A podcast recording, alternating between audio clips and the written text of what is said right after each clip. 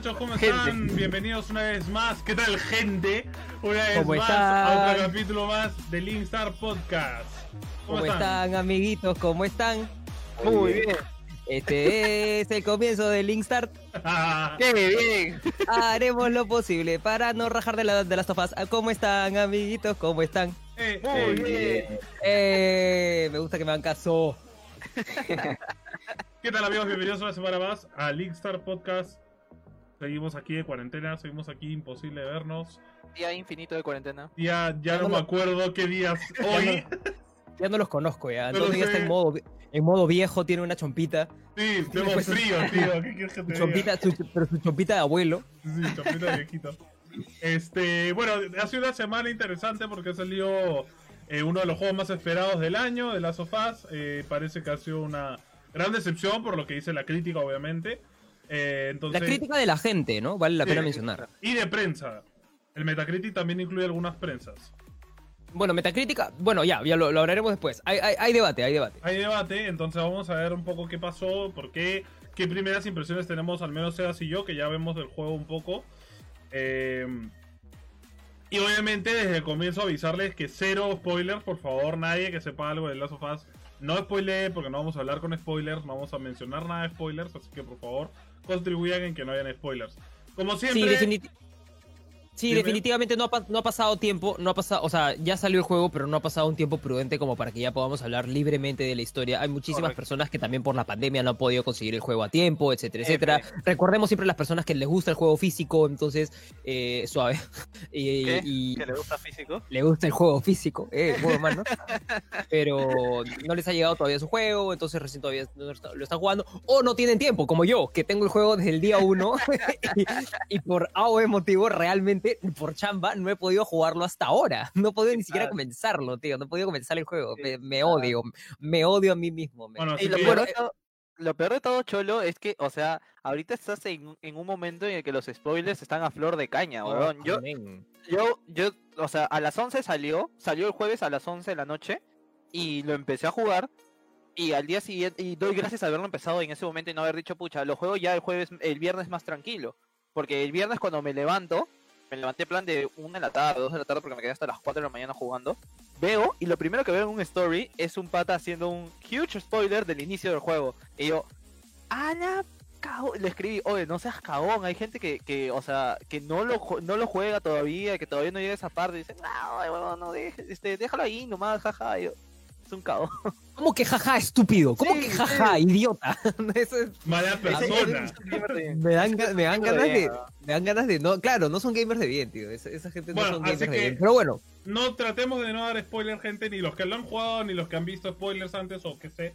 Este, y también recuerden que cada compartida o estrellas que donen va a servir para una entrada extra al sorteo de hoy, que al final del programa haremos de un juego para eh, Steam totalmente gratuito. No se olviden con cada compartida en un grupo y cada vez que donen estrellas. Así que, bueno, eh, empecemos con qué tal les ha ido la semana, muchachos. Yo he, ah, y también, eh, y, Antonio, también recordarles que tenemos un sorteo activo También, dentro de las publicaciones de Linkstart, estamos sorteando cada vez más juegos, estamos creciendo como comunidad, como, como página, y nos gustaría también a usted, retribuirles a ustedes de la mejor manera posible en la medida de lo que de lo que podamos, ¿no? Entonces tenemos dos sorteos activos ahorita, uno en este programa, en este mismo momento, porque para la gente que está en Spotify, tiene que saber, que nos está escuchando en Spotify, tiene que saber que eh, todos los domingos a las 7 de la noche el programa lo transmitimos en vivo y luego lo que grabamos del programa lo ponemos noche, en Hora Perú, hora Perú. Porque noche, hora- es verdad, 7 de la noche, hora peruana, ¿no? Entonces, estamos ahí que somos internacionales. Internacionales, claro. que sí, somos el podcast, el,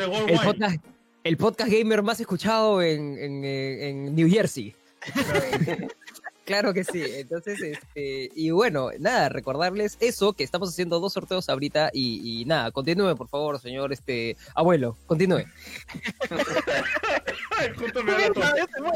A mi abuelo le está, disculpe, a mi, abue- a mi abuelo le está dando un ataque de... Este, bueno, yo esta semana he, he estado como siempre jugando Valorant en Twitch, que juego siempre en Twitch en las noches.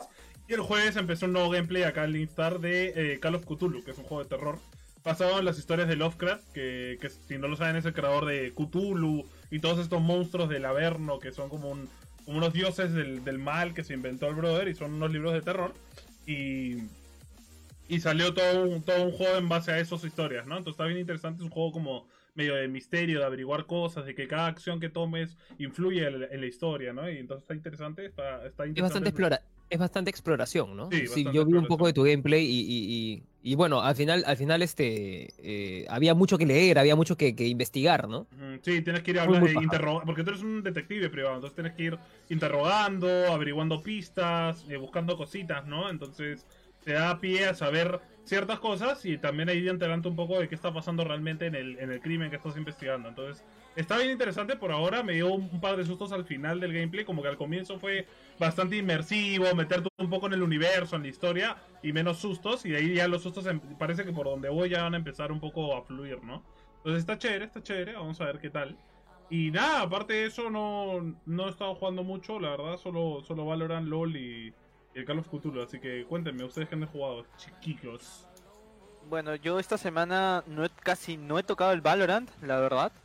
He estado, he estado, pucha, Gracias a Dios. va- variando por ahí. Pero este, el, bueno, esta semana en teoría hubieron dos lanzamientos para mí, por lo menos de lo que a mí me importaba. Ah, verdad, que también Que salió era- Pokémon. Salió el DLC de Pokémon el miércoles, que, que nos lo pasamos el mismo miércoles, desde tempranito, ni bien empecé a jugar. Ah, estuve como 5 horas y media, en verdad estuve 6 horas en stream, pero estuve 5 horas y media jugando nada más el Pokémon. Y de ahí media hora con el Right Hour de Pokémon Go. Ujú. Entonces ahí se me fueron como 6 horas y estuvo, estuvo, estuvo entretenido, la verdad. Me... Estás jugando bastante Pokémon Go, ¿no? Dentro de, dentro de tu stream. ¿Cómo, cómo, cómo, cómo estás streameando eso? Me da curiosidad. hay, hay una aplicación que se llama, acá la tengo justo, A Power Mirror, que Ajá. simplemente conectas el, el celular con tu cargador a la, a la PC, te descargas la aplicación y, y te deja transmitirlo. Pero bueno, en el caso de, a- de, de perdón, de este de Android, tienes que mover unas, unas configuraciones en modo, modo administrador y toda la vaina, ¿no? Ya. Pero este, pero igual, o sea, me sale una marquita de agua que la puedo eliminar con el premium, pero bueno, pues este, no, todavía no alcanzan las suscripciones. Ey, Y no gracias molesta Cristian por las 50 estrellas. Eh, recuerden que Eh, las Gracias, estrellas Cristian. le da tres entradas extra al sorteo de este juego de hoy día en la, al final del programa vamos a hacer, ¿ah? No se olviden. Bravazo. Cristian. Muchísimas gracias. ¿Qué paja, Sí, Sebas? ¿Qué este- paja, qué, paja, ¿Qué paja esa aplicación? No la conocía. Interesante Sí, ese, ese también DLC de Pokémon que tampoco ha pasado, ha pasado con muy, sin mucha, ni penas ni gloria, ¿no? O sea, Sí, sin sí, mucha sí. crítica, pero tampoco sin mucha aclamación porque ha sido un poco, como tú dices, un poco corto, seis horas, en verdad. Ujú. Para lo Es- que es decían ellos cortísimo. parecía que iba a ser como que, oh no, es una extensión del juego como un juego más, que la puta madre, y éramos, oh, qué paja. justo, justo lo, lo habíamos conversado. ¡Eh! 10 estrellas, no, 51 estrellas de Paul Kevin. Para estar al top. Por estar al top, al top en Kevin donaciones. que no, que no quiere que le quiten el top. Hay que- una, hay una, hay una competencia ahí entre Cristian y Paul, a ver quién, quién, quién ¿Quién dona siempre más dona, estrellas? quién dona más estrellas. Si Cristian dona 50, Kevin dona ¿Y 51. mi, y mi mod que- cuándo va a donar? Ya PGMA, porque eres pobre, tío. esos son, esos son mis muchachos, me hacen sentir orgulloso, mis chicos. Vienen de la cantera, de la cantera, de la cantera de Martín Fáez que, que saca plata, saca plata, tira, tira. Mira, ¿no? 52. Sigan, que ya sigan, que ya sigan. ¡Vamos! Sigan, sigan, ¿no? Me Sí. Y encanta, las encanta. recopilaciones de Twitch eh, de 2000 estrellas. 2003, 2003. Yo ya tengo, yo ya tengo varias recopilaciones de Twitch, esta vez no manqueo tanto, Gemar se ha encargado de también este hacer cortarme los clips de cosas de cosas buenas que me han estado sucediendo. Y este y bueno, 53. 53, vamos, vamos, ¿quién da más? ¿Quién da más? Vamos, vamos. Por ahora Cristian. No, ¿quién va me ganando? recuerda- Kevin, Kevin. No sé si han visto ese programa de, de que van a comprar restaurantes. Y, Ah, y hay, el- y hay el un programa de- el de- ¡Sí! Ah, sí. El de el de National Geographic, creo, el de que venden, sí, el, que venden este depósitos llenos de cosas que nadie sabe que hay. Ajá. Los que Bueno, yo- somos buenos de corazón, pero pobres también. Somos Bueno, pobres yo- de buen corazón. Bueno, yo chicos, esta, esta, esta semana he jugado varias cosas en realidad. Eh, tuve un momento en el cual dije voy a darme un descansito porque... eh, Dije, voy a darme un descansito también de los, de los competitivos. Dije, igual estoy metiéndole full Valorant también, pero dije, voy a, voy a descansar un toque y empecé a jugar, aprovechando también el, el- el- la coyuntura, quise streamear eh, Left Behind, el, el DLC de, de The Last of Us, porque dije, no voy a tener el tiempo para streamear todo The Last of Us, voy a streamear el, el- el- el Left Behind. Así que el martes me puse desde la mañana a streamear este Left Behind con, con toda la intención de terminarlo para estar así a punto para, para el viernes, que de ahí luego me enteré que no iba a poder jugar nunca por toda la cantidad de chamba que tuve, pero bueno, yo tenía toda la intención de hacerlo, ¿no? Juego Left Behind y, y me había olvidado que Left Behind, en realidad no me había olvidado, yo conocía la historia de Left Behind, pero no lo había jugado nunca yo había jugado The Last of Us, yo no había jugado Left Behind. Entonces dije, voy a, voy a sacarme la espina, voy a jugar el Left Behind, chévere, bacán, me divierto un rato, ¿no? Pues, y yo me di con la sorpresa que, que el juego lo terminé en dos streams. Y yo justamente ese martes lo eh, streamé dos veces. Entonces hago stream en Martinin5, para la gente que me puede seguir, Martinin5, en Twitch y en Facebook. Eh, hago stream en, Twitch, eh, en Facebook en la mañana y en la tarde. Y para el stream de la tarde ya lo había terminado. Entonces dije, y ahora estamos martes, entonces, ¿y ahora qué voy a streamear hasta el viernes? Entonces dije, bueno, voy a, voy a cumplir una de las peticiones de la gente que me había estado pidiendo que juegue Detroit Become Human. Lo empecé a jugar y me voló el cerebro. Es, es uno, de los es uno de los mejores juegos que he jugado en la Play, en la Play 4. Me parece muy, muy paja. Eh, me cuestiona moralmente, claramente, eh, como, como, como estos juegos hacen, como de este esta productora, ¿cómo se llama? Dreams, Dream, ¿cómo se llama Antonio la productora? Eh, la, la, desarrolladora de Left Behind y, Heavy Rain. Eh, Dreams algo, Dream Factory, ¿no? ¿Cómo? Eh, no, pues... me has agarrado foco, me has agarrado flojo. Este... Sí, la tengo. No, no, de Left Behind. La tengo en la punta, perdón, no de Left Behind, de, de, Heavy Rain y de, Detroit. A ver, todos los, todos los juegos son este, de Quantic Dream. Quantic Dream, ahí está. Entonces, eh, y que, es como más o menos te la plantea Quantic Dream, ¿no? Te la pone un poco difícil, ¿no? Te, te arma 50.000 escenarios y eh, eh, todo depende de lo que tú elijas, pues, ¿no? Entonces, este, a veces no siempre, no hay un camino correcto en este tipo de juegos. Es, es muy de investigación, de conocer, de, de, de, qué elegirías tú, cuál es tu camino, ¿no? Entonces, uh, sin sentirme muy mal, en realidad voy haciendo todo lo que hago y luego me voy enterando que, mis acciones tienen este desenlaces que quizás para mí no eran tan, tan porque lo que quería, ¿no? Quantic Dream tuvo este primero, bueno, primero tuvo Fahrenheit, que es un juego de Play 2 que tiene esta temática, que es el primero de la saga de estos, que no tienen nada que ver entre ellos, pero son juegos seguidos, ¿no? Play 3 tuvo el Heavy Rain y luego Beyond Two Souls, ¿no? El Heavy Rain fue un juego muy aclamado, muy fuerte, muy chévere y también lo jugué. Y luego el Beyond Two Souls fue como un juego que totalmente lo contrario, ¿no? Que fue bastante criticado porque eh, perdió un poco esa temática de realmente que cada elección eh, bifurcaba en un montón de cosas, ¿no? Ese juego sí estaba un poco más como medio, medio encarcillado. Y luego sí, parecía más como una película lineal, ¿no? Sí, y luego sacaron Detroit, que como que volvió a las, a las raíces, ¿no? Entonces Detroit es un juego muy chévere, muy interesante, con cerca de 50 finales. Luego también tienen este uno de terror, que no me acuerdo cómo se llama. No sé si es de ellos, pero es de Sony también. Eh, que, que ah, este. Yo sé, Until Dawn. Until Dawn también es muy interesante. Que es como jugar una de estas películas este, slasher como Freddy, eh, Viernes 3, esas películas donde a un grupo de adolescentes de calentones los persigue un, loco. Ya, pues tal cual. Estás jugando una película de esas y, y según tus acciones, cada chico puede sobrevivir o no, ¿no? Entonces es bien interesante. Y Detroit tiene unos giros de trama morales bien interesantes, bien que plantean este tema de ¿cómo se llama? De, del choque entre los humanos y la inteligencia artificial, ¿no? Entonces es bien interesante el universo que plantea y, las acciones que tienes que tomar desde un punto de vista que tú eres humano, ¿no? Pero manejas androides, entonces tú sientes que tomas decisiones de humano, pero realmente no eres un humano, entonces a veces no, moralmente chocas, ¿no? E incluso, e incluso te plantea, te plantea realmente, te cuestiona un poco lo que significa ser humano y lo que es la humanidad, ¿no? Porque también desde tu punto de vista, el, el, mismo, el mismo hecho de tú ser un androide y recibir eh, tales tratos de parte de los humanos te hace cuestionar realmente quién es más humano. Entonces, si, es, si el androide o el, o, el, o el mismo humano que hace cosas atroces y se comporta de una manera horrible. Entonces, al final de cuentas, no, no, no, no todos claramente, ¿no? Pero, pero hay, hay un contraste bien difícil de, de, de, ignorar.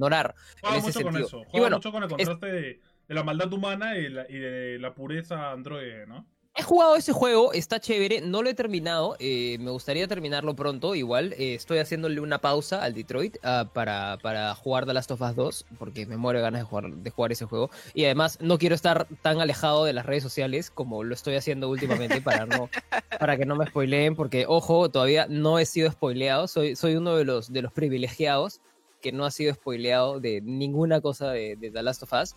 Así que. Este, Igual tú tranqui que uno de los principales spoilers es al comienzo del juego, ¿ah? Así que tranqui. Estoy feliz. Estoy feliz, estoy, estoy feliz por eso. Así que nada, vamos ahí, vamos ahí. Ok, eh, Beto, ¿tú qué tal? ¿Estás ahí? Eh, bien, bien, bien, sí. Ah, Allá, allá, Gracias, mano, Beto. gracias. Gracias, gracias por preguntar. mano. Gracias, gracias. Qué bueno, Beto, gracias. Chévere, Estoy bien. chévere, Beto, Vale, chévere, chévere.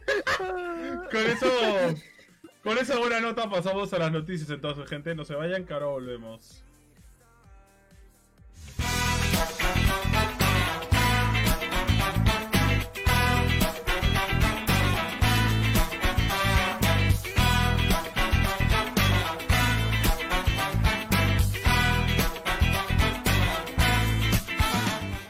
Bueno, antes de empezar, leemos unos cuantos comentarios. Dice Robo, solo para aclarar un tildown, es de Supermassive Games. Sí, sí, es, es de otra desarrolladora. Pero digo que es el mismo, el mismo estilo de juego, de tomar decisiones, que las decisiones influyen en qué va a pasar con cada personaje, que maneja varios personajes a la vez.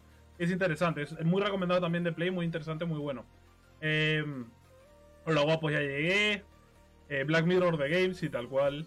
Martí Ibai ganándose el corazón de la gente. ¿Verdad, Martí? Estuviste casteando un torneo. ¿Qué fue? ¿Qué? Bueno, Cuéntame, ah, es pues. verdad, es verdad, perdón, perdón amigos, es verdad, pero a veces, tío, he estado, eh, realmente eh, ha sido, ha sido una cosa tan, tan rara. Lo que pasa es que nuestro, nuestro buen amigo Derf, como, como, así como nos ha ayudado en nuestros torneos de Linkstart, es una persona que también termina trabajando y ayudando a otros, a otros, a otras páginas, a otras entidades, ¿no? Entonces, eh, organizó el último torneo de Valorant peruano, que fue el fi- este fin de semana, que se llamó la Portal Cup, de Portal, organizada por Portal Gaming. Entonces eh, me, me- me llamó y me preguntó si quería ayudarlo con el casteo de las partidas, ¿no? Entonces a lo que yo le dije que sí, porque a mí me, me encanta castear y es, es una de las cosas que quiero hacer. Entonces, eh, fue bueno, fue paja, fue intenso, compañero, de verdad, fue súper intenso porque estuvimos casteando viernes, desde las 5 de la tarde, casteamos dos partidas seguidas de Best of, Best of Three, eh, que son más o menos unas de 2 a 3 horas más o menos, y es mínimo, mínimo, más o menos 4 horas, y luego estuvimos casteando desde las 7 de la, desde las 7 de la noche hasta la 1 de la mañana ayer. Estuvimos desde las 7 hasta la 1 casteando casi 6 horas más o menos, 6 horas más o menos, en la cual hicimos tres partidas. Hicimos, eh, casteamos dos semifinales y casteamos la final que tuvo como ganador a el equipo de, de G-Pride, de Gorillas Pride, el equipo de Valorant. Muy buen equipo en realidad, muy buenos jugadores. Muy, muy reñido todo en realidad. No, no, no siento que haya una, una supremacía por, por parte de ningún equipo. Todo está muy, muy seguido. Muy, muy, este, muy reñido. Entonces, bacán, chévere, la pasé, la pasé bien, me divertí. Había gente que en realidad le gustaba mucho el casteo que estaba haciendo, así que, este, y bacán. Y, y creo que tengo ahí una, una, algunas personas que les gustan compararme con, con el gran Ibai, salvando las diferencias, pero, pero chévere, bacán, bonito, te hace sentir bien ese tipo de cosas, así Yo que igual uno, uno lo la toma con, con próxima- humor y con humildad, ¿no? Esta semana o la próxima puede que esté por esa nota. Ahí les iré contando. Todavía no, no es nada fijo, así que Buena. vamos a ir viendo, ¿no? Este. Bueno, empezamos con las noticias entonces. Eh, Activision anunció eh, otro de sus atrocidades. Y es que va a ser un juego más de Crash Bandicoot, eh, Crash Bandicoot 4, It's About Time. Creo que jugando un poco ahí con, con el título de que ya era hora de que sacaran un juego más de Crash. Eh, mañana el lunes se va a saber más información oficial del juego. Ya tenemos unas cuantas imágenes del juego. Lo cual no nos da muchas esperanzas de que vaya a ser un buen juego. Pero, pero uno, uno nunca sabe. Puede que nos sorprenda Activision algún día de su historia lo hará. Eh, y puede que nos sorprenda con un juego interesante de Crash. Quién sabe, puede que re- retome esta calidad que tuvo el, el Crash Remaster de los tres primeros juegos originales. Así que con grandes esperanzas, esperemos qué pasa. Y esperemos que, que no sea guano como la mayoría de juegos que salieron de Crash después de los juegos de la Play 1, en verdad. Bueno, tío, hemos visto imágenes que no nos han dado muchas, muchas esperanzas, ¿ah? Hemos Sí, visto un crash, visto un crash, hemos visto un crash que pro- que va, va, este, va a castear para esto Mamadísimo. es guerra, va, va a castear para esto es guerra, el crash. Entonces ha estado así con, con, con los trapecios de la espalda así, este, un poco hinchados, que parece joro, jorobado Notre Dame, no tiene cuello el pobre crash. Pero todo lo demás, algunas cosas se ven medio interesantes, pero no sé, tío, el diseño personal. Van, van a ser la, la jugada, la gran Sonic, la gran Sonic de la película. Ojalá, ojalá gente- digan, no la vamos a gente va- rehacer a la-. No, vamos a rehacer el juego a pedido de los fans y ya, ya lo tenían todo hecho, pues, ¿no? Y estas imágenes eran simplemente para soltarlas y que, la, y que la gente... y manipular a la masa, a la masa que en algunos momentos, al final de cuentas, a veces no, no, a veces caemos, caemos fácil.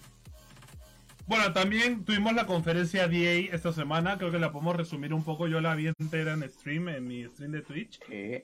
Ay, Este, ¿Qué? ¿A su- Antonio, Antonio la vio entera entonces? Sí, siempre en Twitch, twitch.tv slash Antonio Crespito, la vemos entera. Este, y hizo una conferencia anunciando los juegos Antonio de este año, lo cual fue la- una de las peores conferencias que he visto en toda mi vida. Y siendo EA nunca me ha sorprendido, pero bueno, eh, tuvimos ahí los típicos anuncios, ¿no? Tuvimos el FIFA, wow, tuvimos el NFL, el nuevo juego de NFL, eh, tuvimos eh, los Sims, que a mí me encantó porque dije, uy, los Sims. Los Sims 5, por fin, después de como 10 años. No, los. Sims 4, nuevo DLC. ¡Guau! ¿Por qué? ¿Por qué? No lo entiendo. ¿Por qué? Pero bueno, los Sims 4, extensión de los Sims 4, otra vez más. Eh, tuvimos, porque si ¿de tú vas qué ahorita a la página de Steam de los Sims, tienen como 38 DLCs, te lo juro. O sea, tienen Sí, un montón de DLCs. Eh, luego, ¿qué más anunciaron? Anunciaron un par de indies que pintaban más o menos interesantes. Se veía un poco el típico indie, indie estándar que se ha puesto un poco de moda en las compañías grandes. De hacer, tenemos que hacer nuestro indie plataformero. Y como que medio pedorro. Pero bueno, sacaron una especie de Overwatch, Splatoon, Valorant con cohetes. Como que todos los personajes disparan cohetes y es medio rarísimo. Se veía recontra pedorro y dije, ya estás muy tarde, este juego ya no va para nada, no va a vender un dólar. Pero bueno, es lo que quiera hacer EA y que lo haga. Y también ¿Cuál, tuvimos... El único ¿qué- anuncio bueno que tuvimos fue el, el Star Wars Squadrons. Que dentro de todo, para mí, buen anuncio es porque es un juego que pinta interesante, pero realmente no tengo esperanzas muy altas en EA. Porque siendo un juego competitivo online, puede que lo metan un montón de micropagos, que sea pay to win, nadie sabe. A mí me mostraron, a mí me mostraron, a mí me mostraron y eh, pe- perdóname que te corrija, pero a mí me- a mí me a mí en lo personal no me interesa tanto el juego, sin embargo, vi una noticia que ya ya ah, declararon y ya declaró que el juego no va a tener ningún tipo de, ningún tipo de micropago. Ahora, del hecho al hecho hay mucho trecho, ¿no? Algo, algo, algún Algo. tipo de rata, Battle algún tipo de rata nos tiene que meter. Algo van a Sí. meter, algo van a meter. o Algo, sea, no- algo nos van a meter. O sea, No, EA no le encanta. Vale, Pues ahí-. Exacto, tío. Sé, cosa tiene, es- EA tiene, EA tiene eh, un, un estante de ratas que nos van metiendo poco a poco y dicen, "Mm, hoy día cuáles vamos a meter. Entonces van y fla, nos la, nos la meten. Eh, eh, entonces también, bueno, una de las buenas noticias del juego es que va a ser este. Va a ser crossplay, vas a poder jugar con gente de PS4, de Xbox, de PC, todos juntos. Lo cual está bueno, es una buena noticia, ya que es un juego interesante. Es un juego hecho para hacer full realidad virtual, o sea que si tienes VR en tu casa puedes jugarlo en full VR, lo cual pinta mucho más inmersiva la, la experiencia del juego de manejar la nave y todo eso. Yo creo que va a ser un juego que va a marear mucho, o sea, si juegas en VR te va a dar unas náuseas muy achoradas. Pero vamos a ver, ¿no? O sea, de por sí igual es un juego que para mí pinta como que sí lo compraría, pero no cuando salga, para esperar que arreglen los bugs y todo eso. Pero sí probablemente lo compre porque pintaba bien interesante. La verdad sería un juego bien chévere, un juego distinto un poco en, en el esquema de juegos competitivos, un poco parecido a, a Rocket League, pero en, el, en matar naves, entonces es, no sé, pinta interesante. Ah, y bueno, también agregaron, como dice Robo José, el Skate. Van a continuar Skate, que es un juego muy recordado de Xbox por sus bugs, que eso es lo divertido. Es un juego recordado por los bugs que tenía, que lo hacía chistoso, ¿no? Entonces, el, el Skate 4 supongo será. Ah, vamos a ver qué tal lo hacen y, y vamos a ver si, si a la gente le gusta. La verdad, a mí ese tipo de juegos ni me suman ni me restan, pero bueno, no lo sé, tío. Eh, como digo, una, una conferencia sin penas ni glorias, muy, muy paupérrima. Además, creo que una conferencia de una desarrolladora grande como EA que tenga cinco juegos me parece un poco como mm, ya. O sea, bueno, esperaba más, ¿no? Hasta Sony, creo, con su conferencia tuvo como siete juegos, ¿no? Entonces fue como. No sé por qué EA no ha podido desarrollar más cosas, pero. Pero vamos a ver qué tal lo hacen con Star Wars Squadrons, a ver si sacan un buen juego o siguen demacrando Star Wars un poco más como lo está haciendo Disney. Vamos a ver qué hacen, ¿no? Esta semana se vienen las ranks en Valorant. eh, ya está oficialmente que las ranks empiezan ahora. Empieza el verdadero sufrimiento dentro de Valorant. Y además van a agregar la mecánica del surrender como la tiene el LOL. Es decir, que si nos están reventando mucho en la partida, podemos rendirnos y se acabó el sufrimiento. Otra partida nueva y ya está.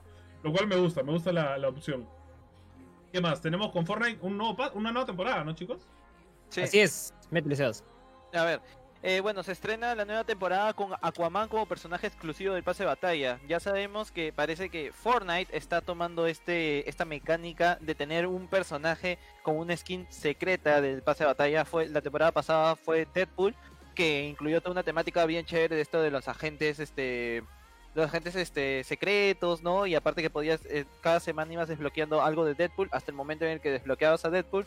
Incluso un tiempo lanzaron unos, unas skins especiales de X-Force que complementaban esto, esta idea, ¿no? Ahora se supone que todo el mapa está inundado, ¿no? Es más, los días previos al pase de batalla, eh, lo, que te, lo que iba cerrando el círculo o la zona era, era una, una ola de un maremoto. No, no, no una tormenta, sino la ola del maremoto, si te alcanzaba, te ahogabas y morías. Ahora la, la mayor parte del mapa está inundado. Y, y bueno, siguen habiendo zonas. eh, no he jugado mucho, he jugado más que una partida. Y por lo que he podido ver, Yo sí he este, jugado, yo sí he jugado. y- a ver, entonces Beto, coméntanos por favor. Está, está, está chévere. O sea, me parece que ahora tienes que sí o sí construir porque eh, el agua te hace lento, pues, ¿no? Así que sí o sí te obliga a construir para andar, porque la verdad será como el 70% del mapa está bajo el agua. Sí. Así Sí, eso sí, eso sí vi. Hay cositas como que, como que no entiendo muy bien. Vi- un tiburón, pero supongo que con la caña de pescar te puedes mover con el tiburón. Una vaina así vi en el tráiler. Sí, ¿no? hay una, hay una, hay una mecánica nueva que eh, es de transporte, aparte de que ya han incorporado los carros nuevamente, entonces ya te puedes meter a los carros y puedes manejar todos esos carros que estaban tirados medio en el mapa, ya los puedes usar. Y ahora con la caña de pescar, eh, si ves un tiburón dentro de las, de la, del agua, puedes este, pescarlo, puedes apuntarle con la, con la caña de pescar y si lo atrapas, eh, puedes como que montarlo, ¿no? Como si tú estuvieras este, Ah, sí, deslizando sí, de- con, con- con los esquís de agua, puedes estar como parado en el agua y el tiburón como que te lleva a donde tú quieras. Se supone que ya termina siendo como una especie de yate o una cosa así, pues, ¿no? Entonces, claro. este, eh, no ah, al- al- al- he visto algunos streamers que han estado usando el tiburón y creo que si el tiburón de la nada lo llevas al, ma- al, al- al- a la tierra firme, creo que tú mismo pierdes vida o algo así. No, no, no- vi que algunos streamers estaban medio, medio troleando con eso y, y perdían la vida de la nada. No sé, no, no sé exactamente qué pasaba, no sé si era un bug o qué exactamente, pero más o menos la mecánica del juego funciona en ese sentido, ¿no? Y creo que por ahora el pase de batalla lo que nos está diciendo es que en esta temporada el mundo se va a llenar cada vez más de agua. Entonces, creo Sí, que sí, las sí. cosas van a empezar, más o menos eso es lo que estamos, lo que estamos viendo, ¿no? Porque desde la primera temporada, eh, desde la primera, ahora se está llenando un poco más de agua y ahora ya, ya las cosas están empezando a inundar, entonces, eh, y sobre todo la, la fortaleza del medio, que es la, la agencia, se está fortificando. Entonces, eh, eh, por ahí que la historia nos puede, nos puede llevar a que, a que, no sé, estos patas piensan, piensan cualquier pastrulada, pero Sí, eh, o fácil se vino de un hecho, de por ahí algo, a- el- algo va a suceder. Fortaleza marítima, quién sabe. Cuando vi el trailer se lo dije, regresado ¿no? armas Me- vi el trailer y hasta yo que no juego Fortnite y no me gusta mucho dije, oye, se ve chévere, mañana hasta yo lo jugaría. O sea, está ya, está interesante la nueva temporada. Creo que lo que hace a Fortnite chévere es de que se concentra en eso, en agregar mecánicas nuevas, cosas nuevas, todo el tiempo, cosas nuevas, cosas nuevas. Para que la gente no se aburra, ¿no? Para que no sea siempre lo mismo y, y eso me gusta a mí. O sea, creo que lo que hace que Fortnite realmente no sea competitivo para mí, pero a la vez que lo, creo que es lo que lo hace especial, ¿no? Que no sea un juego realmente competitivo en ese sentido, de que la gente no pueda acostumbrarse al mapa, de que no haya siempre el mismo mapa, siempre va a cambiar, entonces tienes que idear nuevas estrategias, crecer, aprender, entonces está chévere, está interesante la verdad. Incluso el hecho de que no se haya quedado solo con Marvel eh, también lo hace chévere porque toda la gente pensaba que iba a seguir con full personajes de Disney Claro. solo estaba trabajando con Disney, con Star Wars y, y Marvel, Sí, Marvel, claro. pero ahora este va a incluir varios personajes de DC, supongo, Ha tanteado, ha tanteado. A menos de Claro. que secretamente Disney ya haya comprado DC también, ¿no? No, pero, o sea, o sea, o sea, o sea, sabemos que ya han trabajado con DC antes también porque había skin de Batman, había skin de Harley Ajá. Quinn, Sí, sí. este, ahora se viene la de Aquaman, ¿no? Que es Jason Momoa todo mamadísimo en Fortnite, que me da mucha risa, Sí, sí, sí. pero este... Y como que luce, luce sus músculos, ¿no? Sí, claro, polo, porque pero- lo, lo peor es que dice, "Ah, había algo así como que le pedimos que usara polo, pero igual está sin polo. Entonces, eh, me parece interesante lo que ha hecho Fortnite ahora. Veamos cómo, cómo lleva esta temporada. No sé si han dicho cuánto tiempo vaya a durar, pero igual vayamos por ahí. Normalmente dura más de un mes, entonces veamos qué tal. Veamos qué tal. Bueno, y con esto eh, empezamos con realmente lo que es el tema de hoy, ¿no? Con el estreno de Last of Us 2, eh, eh, ya es posible emitir una reseña como usuario en Metacritic, lo cual este, ha reunido una cantidad de críticas bien interesantes en el sentido de que Last of Us al día de hoy tiene 3.4 puntos de, de 10 en crítica popular y 95 de Metascore, que es la meta que pone la, la, la página y la prensa, ¿no? Pero la, que pone la gente es de 3.4, que es súper bajo, que es menor creo que la que tuvo Pokémon. Este, no, Pokémon tuvo 3.3, el, el Sword, Shield. Pero es curioso, ¿no? Eh, nos hemos quedado, todo el mundo se ha quedado un poco como qué ha pasado, por qué estas críticas, por qué Last of tiene tan bajo puntaje, siendo un juego tan grande, tan interesante, tanta que tan, tan aclamado fue el hecho de que fuera a salir, que tan esperado, y ha tenido esta crítica tan negativa. Vamos a dar un poco nuestras primeras impresiones eh, y también comentar un poco por qué estas críticas, ¿no? También, o sea, cuáles son las que se creen mayoría, cuál es lo que la gente realmente opina sobre el juego o no, ¿no? Así que no se vayan, que ahora vamos con el tema y volvemos, ¿vale? Así es.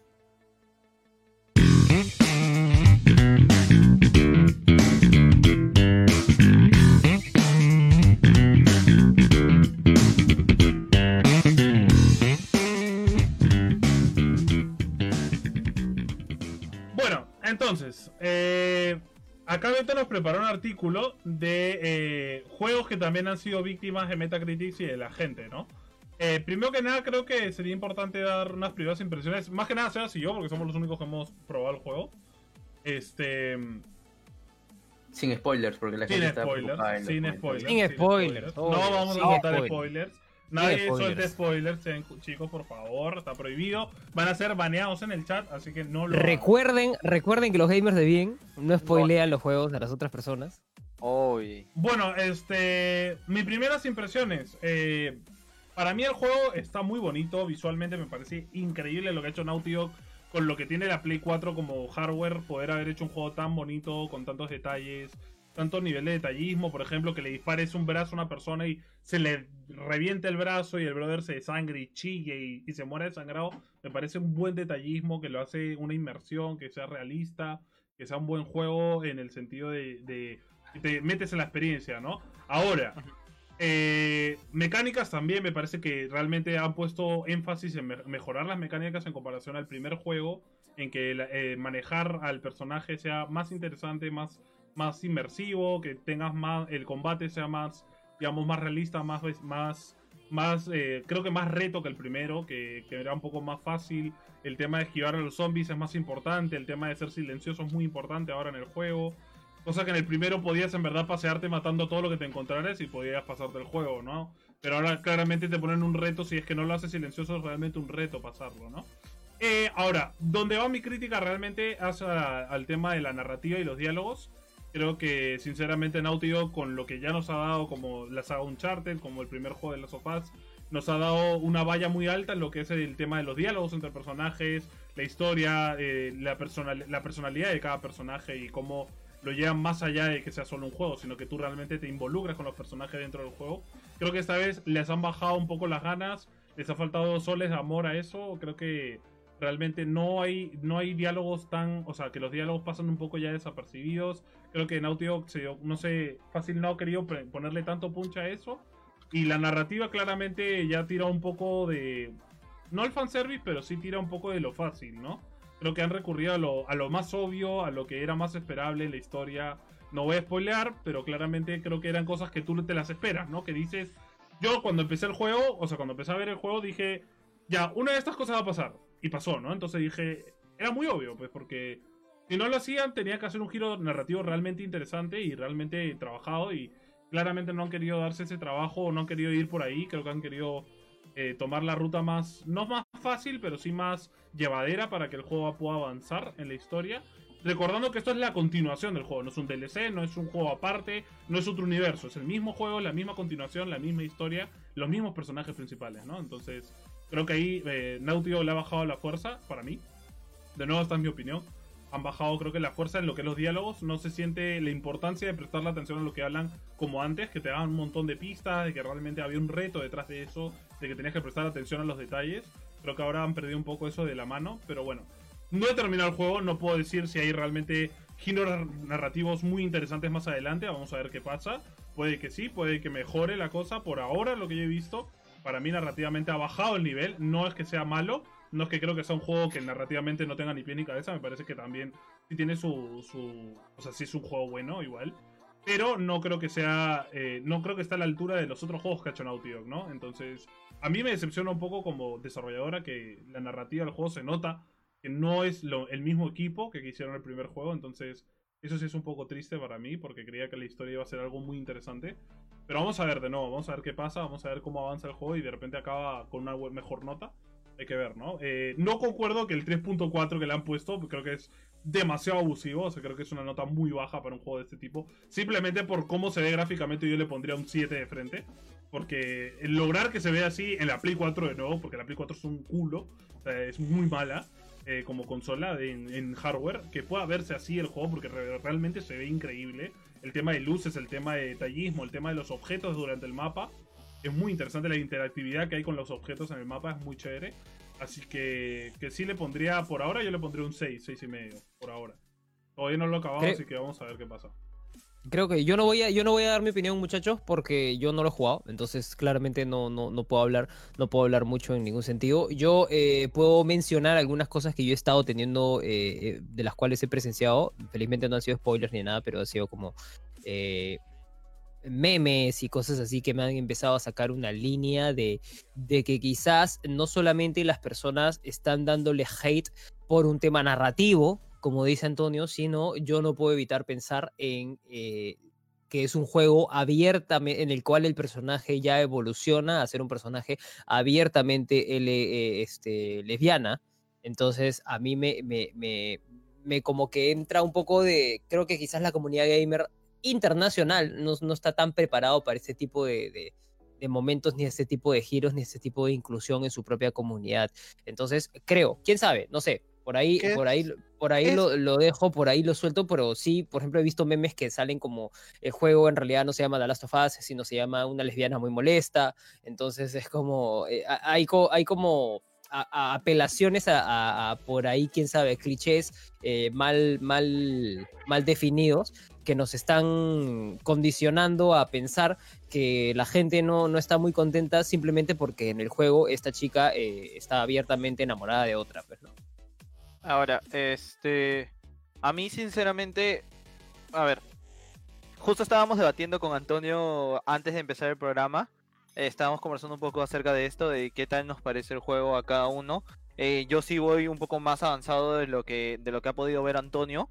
Eh, de hecho, creo, no sé, no sé exactamente en qué parte voy. Yo creo que ya estoy casi terminando el juego. Por eso les dije, antes, estaba streameándolo antes de que grabemos y planeo continuarlo después. Y, y por lo que va, por lo que va, me gusta un montón. Eh, así como pone Robo que 6.5 es una cifra muy dura, yo también considero que este que 6.5 es algo muy bajo porque si bien si bien es como dice Antonio, es su punto de vista, ¿no? En cuanto a la narrativa, yo siento que depende mucho de qué tanto explores y cómo es tu juego también. Porque recordemos que en The Last of Us tienes que buscar miles de cosas y, incluso hay una inteligencia artificial que varía según lo que tú vas encontrando en el juego. Entonces, si tú encuentras notas, encuentras encuentras o no sé, algún objeto en especial, también desemboca a tu interacción con el personaje o, con quien te está acompañando o con el mismo personaje que estás usando en el momento. Entonces, digamos que ahí es como que sacas cositas que son interesantes. Aparte que también da, da un, complemento más a la historia. No siento que sea flojo, sin embargo, desde un inicio yo lo dije y creo que lo dije en el directo, en uno de los directos de Antonio, que, que este, yo creo que no se debe comparar tanto con el 1, porque al final de cuentas es una secuela. No puedes comparar el segundo juego con el primer juego porque al final de cuentas llevan dos rutas diferentes, digámoslo así. Pero con que el segundo juego o la continuación de cualquier juego le haga honor a su, a su anterior versión, está bien. Y por lo que yo estoy jugando, me parece interesante. La gente que ha estado, que ha estado jugando, o, perdón, que ha estado acompañándonos en el stream, eh, ha visto cómo, cómo hemos podido reaccionar a ciertas cosas, cómo ciertas cosas, habían cosas que sí nos las esperábamos, como otras que no, otras cosas que nosotros hemos dicho, incluso hemos debatido mientras que jugamos, oye, sí, esto, esto no creo que sea tan malo y todo, ¿no? Ahora, dejando el lado del tema de narrativo o jugabilidad, porque jugabilidad sabemos que está, eh, este juego está explotando mecánicas nuevas y o que no se han gustado mucho en la Play 4 y lo está haciendo de una forma interesante. Pero el otro tema sí viene con esto que dice Martín, ¿no? Este, esto, digamos que la gente está juzgando un poco el juego y de mala forma por porque tiene un contacto con la comunidad LGTB. Y, y digamos que este contacto con la comunidad mm, lo es algo que es, digamos, no es que lo metan a la fuerza, porque ya lo sabíamos desde, desde el anterior juego, pero es algo que está más presente ahorita, mucho más presente de lo que estuvo antes. ¿Por qué? Porque antes solo se pudo ver durante el DLC. Ahorita ya tienes algo constante, porque obviamente Ellie ya creció, entonces obviamente tiene otras experiencias. Y, y esto creo que ha molestado sobre todo a la gente que, digamos, no apoya mucho eso y ha generado un poco de rechazo y me parece mal, porque no creo que por eso tenga que ser criticado un juego. O sea, personalmente mm, no, no me fastidia el hecho de esto. Me he dado cuenta que hay cositas que sí como que buscan de alguna u otra forma generar conciencia con este tema a- acerca del jugador o la gente que no está muy en pro, pero lamentablemente creo que la gran mayoría es parte de la sociedad que todavía no acepta este tema. Y, y por eso está pasando lo que está pasando. Ese tipo de memes que nos puede generar gracia porque ya nosotros de alguna otra forma tenemos un humor negro y, y no, lo- no nos sentimos tan afectados. Pero que si te pones a verlo a, o sea, con otros ojos, en verdad está mal que salgan ese tipo de cosas. Ese, ese es mi, mi opinión, repito de nuevo, no, yo hasta ahorita no quiero dar una calificación del juego porque este no quiero, yo no quiero opinar hasta que lo termine. También me preguntaron, el primer día que lo streamé, me dijeron, oye ya, ¿y cuánto le das al juego? Y yo, no puedo dar, decir si es mejor o si es peor que el primer juego, y no puedo dar una puntuación clara porque no sé cuánto me falta de historia. Todavía me falta mucho por ver. Desde el arranque tiene algo fuerte y que ha, ha hecho que la gente, digamos, defina si es chévere o no es chévere. Pero en mi, en mi caso he decidido no dar mi, no dar mi puntuación hasta que termine el juego. Hacer una secuela siempre es, siempre es bastante difícil desde el punto de vista narrativo. O sea, Neil Druckmann, por ejemplo, es, un, es una persona que ha llevado este primer juego de The Last of Us con una comunicación incluso hasta cinematográfica, como lo menciona Beto en su video de nivel bonus, que pueden ir a verlo en YouTube. Ha sacado un video de nivel, de nivel bonus que habla sobre la primera entrega de The Last of Us. Eh, habla sobre también de de las tomas cinematográficas, de la forma de contar la historia, de que nosotros mismos nos relacionemos con esta pareja que son Joel e y Ellie. Quizás en esta otra historia, nosotros a veces estamos siempre condicionados cuando vemos una secuela de que queremos ver más de lo mismo, o queremos ver lo mismo, en realidad, prácticamente, ¿no? O sea, si tú quieres ver lo mismo al final de cuentas, eh, juguemos de nuevo el primer juego, ¿no? No esperemos que, el se- que la segunda entrega vaya a ser lo mismo. La segunda entrega es diferente y te puede gustar como tanto no te puede gustar. O sea, recordemos que God of War eh, eh, God of War tuvo que reinventarse para volver a ser un juego del año. ¿Me dejo entender? O sea, el primer God of War tuvo que. eh, este God of War de PlayStation 4 tuvo que recontar una historia, replantear las formas de, pelear, replantear las mecánicas. O sea, hacer un God of War totalmente diferente a lo que habíamos visto. Desgraciadamente, el primer, lo, único, lo único parecido con, con, la, con las primer- los primeros God of War de PlayStation 3 era que, eh, que el personaje se llamaba Kratos. Es así, era lo único igualito. El personaje se llamaba Kratos y era pelado. Es lo único, porque de ahí ni siquiera, la, ni siquiera la misma contextura, o sea, la forma de, de trabajar el No, personaje era sí diferente, la forma de contar la historia personaje. Era. Sí, sí, sí, claro, claro, pero me refiero a que el personaje estaba diseñado de otra manera. El personaje era un poco más grande, un poco más corpulento, un poco más viejo, barbón. Entonces era otra, era prácticamente quizás un personaje que estaba enfrentado en una situación totalmente diferente. Entonces, eh, Incluso había, se notaba una evolución del mismo personaje en este tiempo que no lo hemos visto. y las mecánicas de juego eran otras también. Claro. Entonces, eh, creo que, que eh, o sea, solamente lo pongo, en, lo pongo de ejemplo, no lo pongo, en, no lo pongo en la mesa como para debatirlo, simplemente lo pongo en ejemplos como diciendo, eh, la saga de God of War tuvo que lograr un cambio de esta manera como para que la gente dijera, wow, qué increíble, y estén en los ojos de todos de nuevo, ¿no? Al final de cuentas, hacer una secuela es como bastante difícil, ¿no? O sea, Claro, eh, eh, a contar más de estos personajes que supuestamente ya habían cerrado su historia es, es, es, es difícil, ¿no? O sea, para mí, realmente la molestia de mi crítica es porque estoy hablando del, del mismo estudio que ha hecho Uncharted y los cuatro juegos de Uncharted.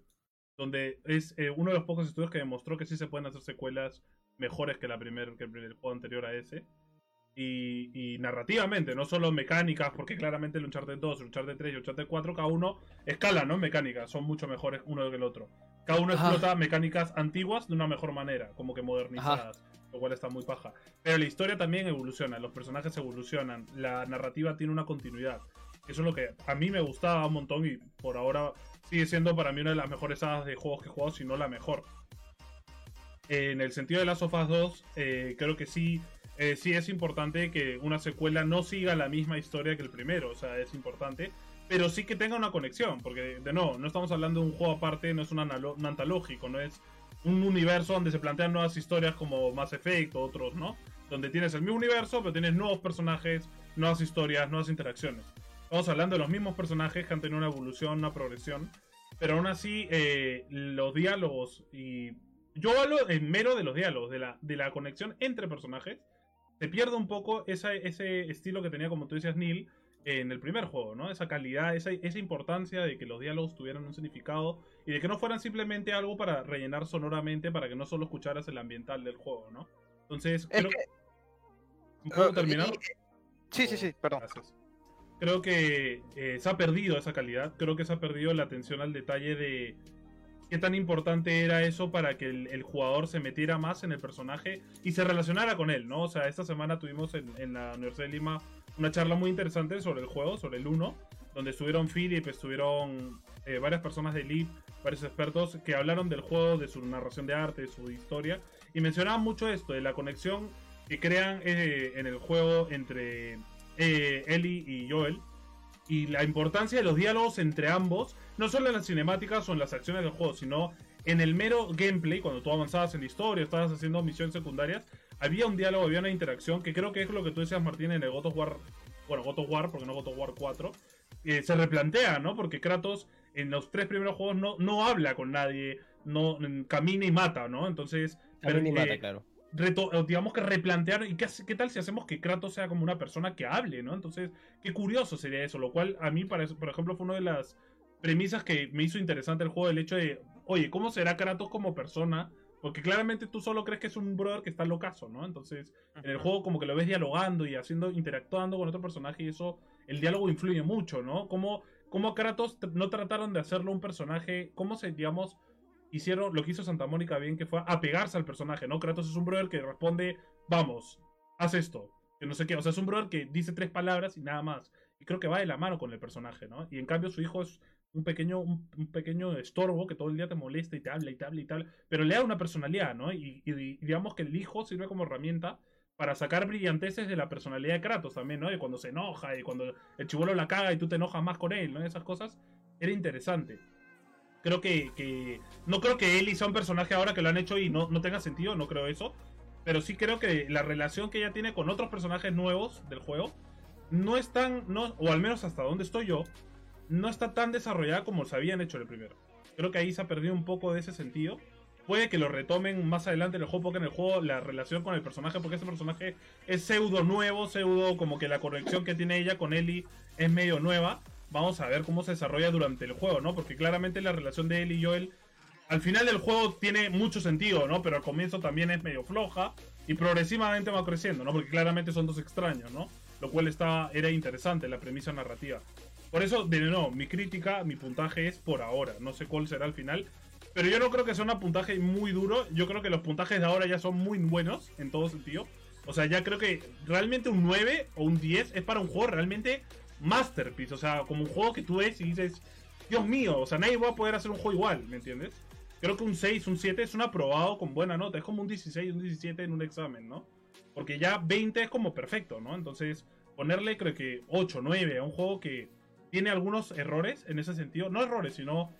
eh, ¿Cómo se diría? Es que no quiero decir ni errores ni bajas de calidad, porque no creo que la calidad sea menor tampoco. Pero que sí baja un poco el, el- el, digamos, la fuerza que tenía en el primer juego. Sí, sí hace para mí que tenga menos puntaje que el primero. De nuevo, como dice Sara, no se puede comparar una secuela con el primero porque claramente no pueden ser el mismo juego, sino simplemente sería de, de Last of Us 1 remasterizado, pues claro, o sea, no tendría sentido.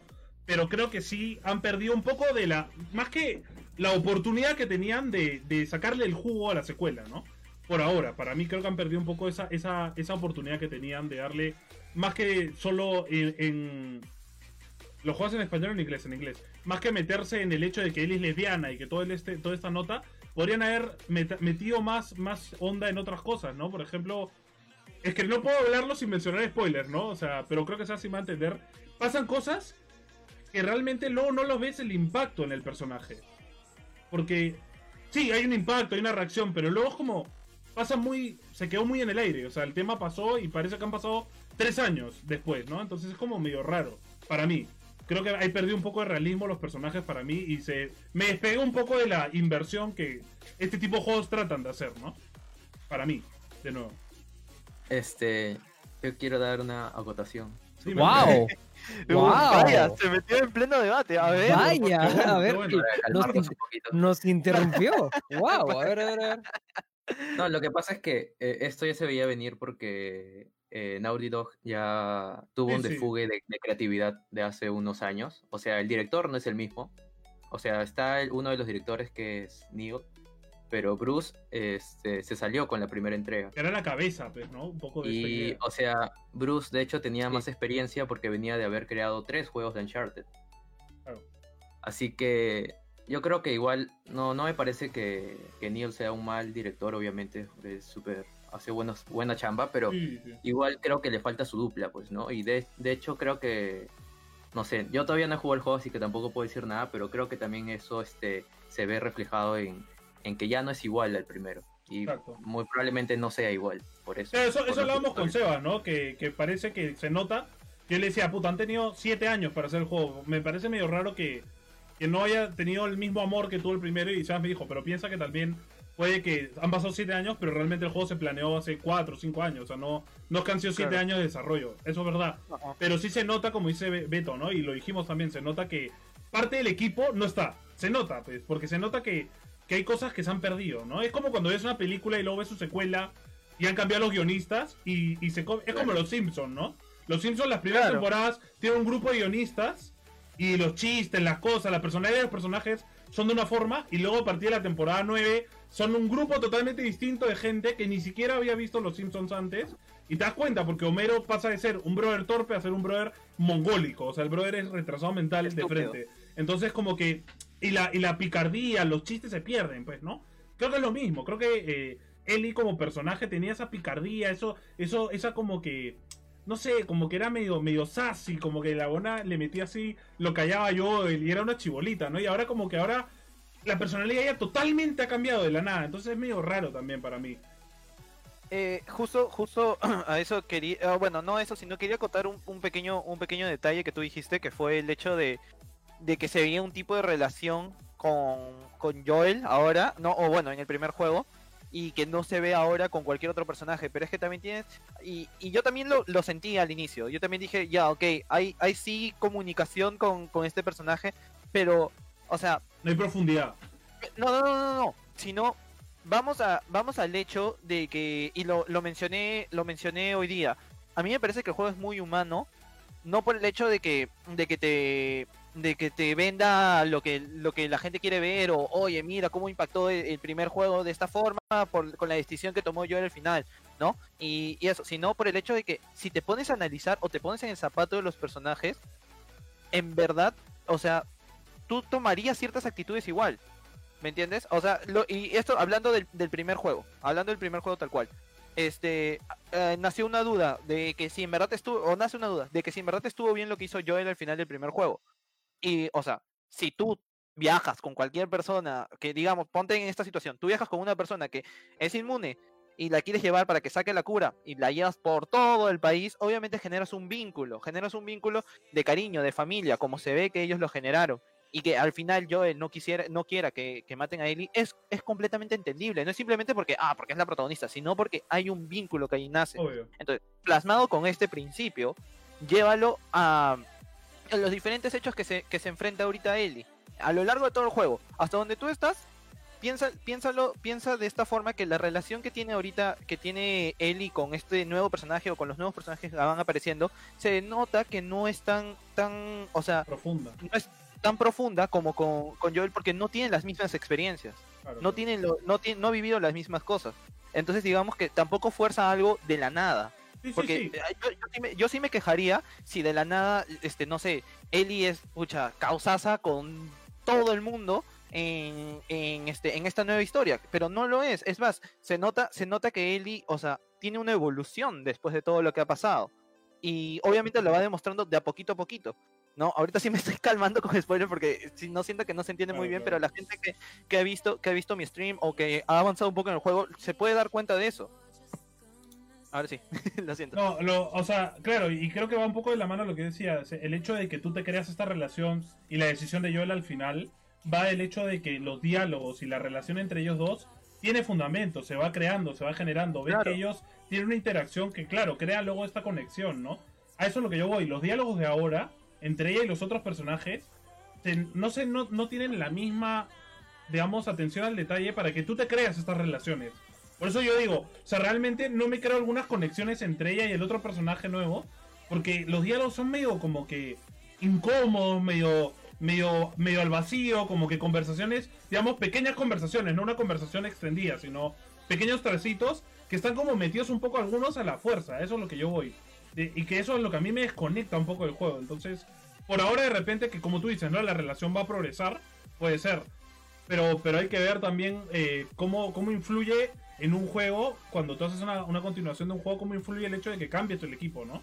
Y cómo le influye tomarte muchos años en hacer un juego, puede salir tan negativamente como vemos ahora en la crítica, ¿no? O sea, puede que algunas decisiones a muchos no le gusten, pero aún así no significa que el juego sea malo. Por eso yo digo, para mí 3.4 es una nota, o sea, vamos desde, la, desde el punto de que 5 para arriba es aprobado, como que el juego es un juego bueno. Para mí, yo creo que el, el sistema de puntuación debería ser así. Entonces un 3.4 ya es un jalado, es- está jalado. O es un juego que no, no pasa del curso. Entonces, no creo que sea verdad, no creo que sea un juego que no pase el curso realmente. Eh, pero, pero me molesta también que, que mucha gente no se lo analiza al punto, no, no como yo o como muchos, sino no diga, pucha, la narrativa no me gusta, los diálogos no me gustan, no me conecta esto. No, sino que diga, ah, él, él es lesbiana, no me vacila eso, porque él debería ser heterosexual y, y no me gusta, ya está, el juego es una mierda. Tampoco me parece, o no está este personaje, o no me gusta cómo han hecho este personaje ahora en este juego. Va, no me gusta el juego. No creo que tampoco sea eh, motivo de crítica o motivo de ponerle un puntaje a un juego. Creo que ese es el problema con Metacritics, que sea eh, como que review abierta, porque claramente la gente tiene opiniones muy estúpidas algunas veces. Y lo podemos ver en otros juegos, ¿no? Podemos ver que, por, ejemplo, Death Stranding tuvo un 7.2, que yo le pondría un 5. Eh, Modern Warfare tuvo un 3.2, que yo le pondría un 2, porque es Call of Duty. Eh, Gears of, War 5 tuvo un 8.4, pues. Cuando es el Gears of, War 5, o sea, el 5, que no, no sé cómo puedes estirar más una historia, man. Entonces, eh, Astra, y esas cosas son del diablo, pone rojo. sí. Claro, tal cual.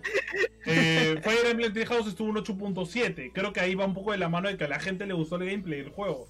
Pero no de que el juego, por ejemplo, narrativamente sea bueno en comparación a otros Fire Emblem. El Borderlands C3 tuvo un 5.6. El Metro Exodus, que para mí es un juegazo que sí tiene un 8, es un sobresaliente, eso tiene un 6.9 en Metacritics.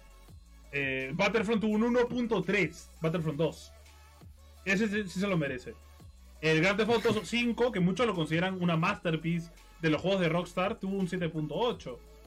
Eh, el Elder Scrolls Skyrim, que también muchos consideran que es el mejor juego de Elder Scrolls, tuvo un 6.6. Eh, Mass Effect 3 tuvo un 5.9, que sí fue el peor juego de Mass Effect para mí. En, por ejemplo, Mass Effect 3 tuvo ese problema de la narrativa, que se fueron en floro. O sea, la narrativa no tenía ni pie ni cabeza. Y ya era como que diálogos pre, digamos, como creo que con una realidad, con una inteligencia artificial, como que precreados. Y era como que medio peor, no tenían conexión. Algunos personajes de la nada tenían conexiones con ellos y con otros no. Y era, era un, un, un enredo muy fuerte. Pokémon eh, Sword and Shield tuvo un 3.3, que yo creo que Sebas no está de acuerdo con esa nota. El- No, o sea, yo, yo, yo- ¿Cuánto le pondrías, no, por yo- ejemplo, a Pokémon? Es que yo no puedo, yo, yo me he quejado, eh, si los que han visto, bueno, no he hecho review del último, pero los que ¿Cuánto han le viendo- pondrías al Pokémon? ¿Cuánto le pondrías? Bajo, bajo, es que yo nunca pongo por número, yo siempre digo si me gustó o no. La historia de Pokémon no me gusta. Claro, pero, no me gusta pero el, el- no me por gusta eso el el puntaje no va Pero a a, ver. gusto o no, va a, a temas a temas lógicos. O sea, Pero Es por que eso digo, es que por eso, a lo que, a lo que, a lo que me, a lo que me voy, a lo que voy yo con Pokémon es que Pokémon es un juego que yo sí sigo, pero no sigo porque por su historia, no, porque ya sabemos que la mejor de las historias ha estado en el 5, ¿no? Y después de eso no ha habido nada. Es más, desde el 6 para adelante ha habido basuras en historia y, la- y la jugabilidad es mucho más, que realmente no importa. sencilla que antes. O sea, este último juego, realmente este es un último- juego que no importa que la historia sea muy, muy, digamos, fuerte. O sea, porque es un juego que meramente vas al gameplay, vas a capturar Pokémon. O sea, el Claro. concepto del juego no es que tenga una historia, que mueran personajes, o que hay un drama, o que tu personaje tenga un camino del héroe. No, no es importante como en la mayoría de RPGs con los que Pokémon, digamos, compite, entre comillas, ¿no? Este último juego, en del 1 al 10, más o menos, ¿cuánto le pondrías? Teniendo en cuenta que en realidad no te gustó la historia, pero sí a ti sí te gustan los juegos de Pokémon, te gusta la mecánica de capturar Pokémon, más o menos. O sea, Es que- balanceando, balanceando esas cosas del 1 al 10. O sea, gráficas, eh, eh, comandos, mecánicas, que el juego no O sea, yo no voy a- ese tipo de Yo no voy a dar, yo no voy a dar mi, mi, mi, mi veredicto con el juego porque en realidad creo que el, el- el más experto acá dentro de los juegos de Pokémon eres tú, pues por eso digo. O sea, no te lo digo, no, no, no, no, no es, no es, no es como para joder, sino como una, una, una curiosidad en realidad.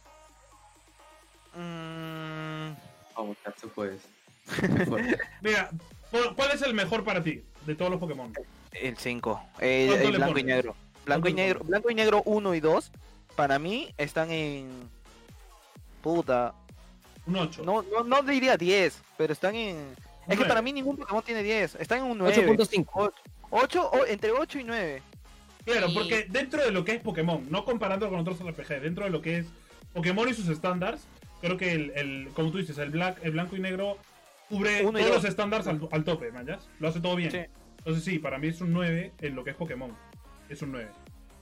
Pero, Pero.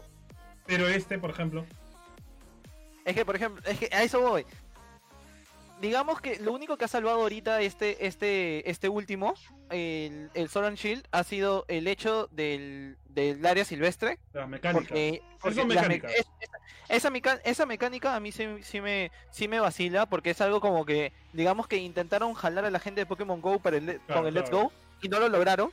Pero con esto, con esto están jalando con más mecánicas y más o menos que llama un poco más la atención. Y a la gente que ya tiene un poco de tiempo, digamos, y sobre todo a la gente del competitivo, le llama la atención por el tema del competitivo. Entonces, ahí como que le han puesto, le agregaron algo, pero igual mi nota no subiría ni del 5. Yo también ni pondré un siquiera con el 5. DLC. Porque Ni ¿sabes qué pasa?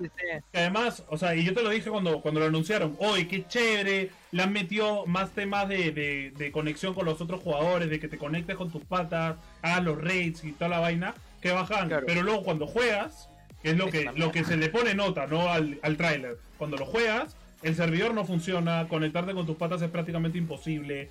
eh, luego los raids se traban, se cortan, se te cae el juego. Entonces, claramente ahí es cuando dices, no, tiene mala nota, porque no está bien. Claro.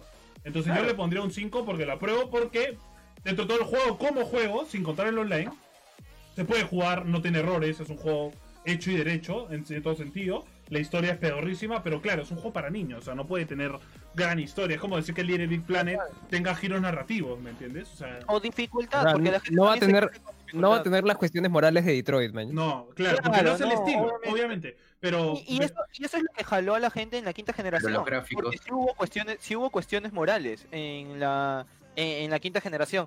Con respecto a los gráficos que dice Beto, eh, o sea, tampoco es que me parezcan la gran cosa. no creo que sea porque- revolucionario como ellos pensaban Sí. que iba a ser, para mí. Sí, y, y mucho Obvio, menos por eso, a, mí me parece que ahí está jalado. O sea, en gráficos me parece que está jalado. en gráficos y Jaladísimo, animaciones.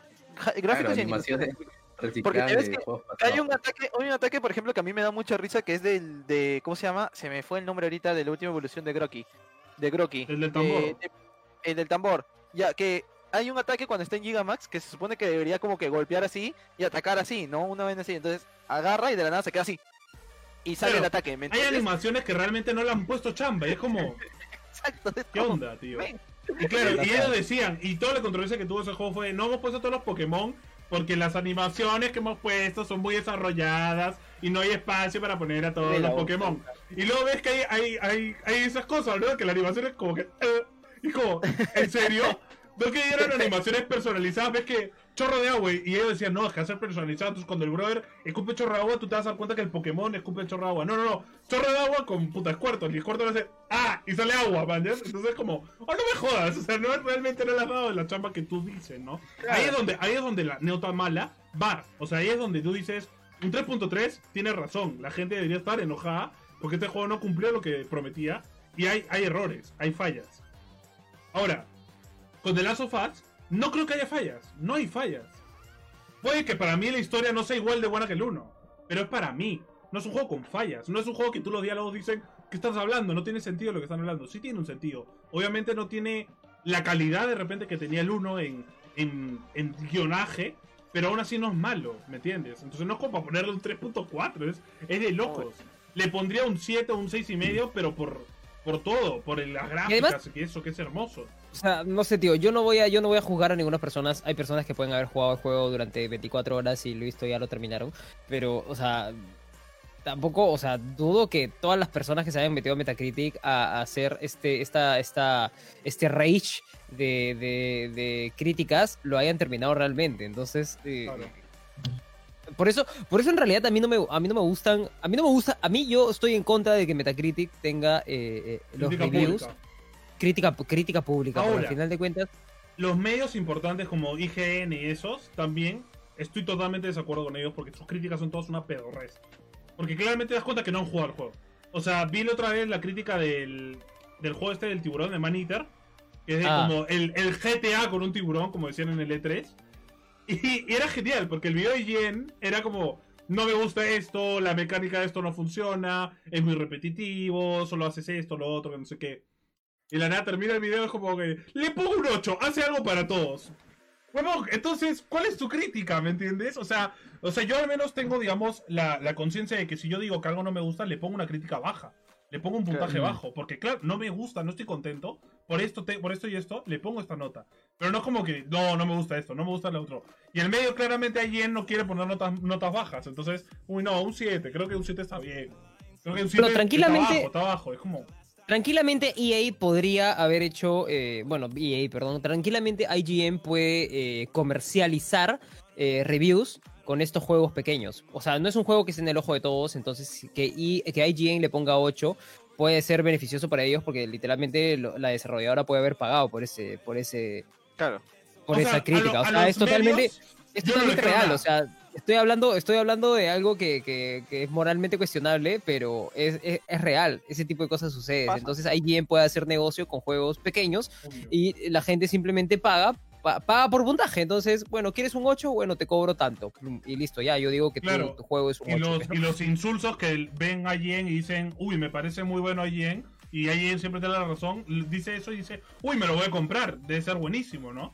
Y ese es el problema, porque luego los medios reales, los medios masivos, mienten, porque son, es mentira, o sea, esa, esa review no es verdad, o sea, el puntaje que la Tiene que ser mentira, tiene que ser mentira eso. ¿no? Entonces- o sea, si, si lo put- si puteó el juego todo el, todo el review y luego le pone un 8, un 8. tío, Prefiero, yo un 8 es- prefiero, como game designer, fuerte, ¿no? prefiero la opinión de un jugador. Prefiero la opinión de Sebastián, por Sí. ejemplo, que se ha jugado casi todo el juego y me diga, mira, a mí me gusta esto, esto, esto y esto.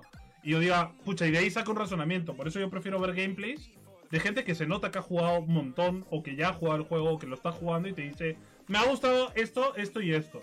Y digo, y de ahí yo saco mi propio razonamiento de decir, pucha, a mí me ha gustado esto, no concuerdo con esto, pero sí concuerdo con esto, ¿no? Pero cuando ves un medio masivo, te dicen unos puntos y luego el resultado no es igual. Entonces, no puedes sacar conclusiones. ¿Qué conclusión voy a sacar yo si alguien me dice el juego es una mierda, pero le pongo un 8? ¿Qué conclusión saco yo? Es como, entonces, ¿es bueno o es malo? ¿No? No entiendo. Claro. En resumen, IGN, no confiamos en ti.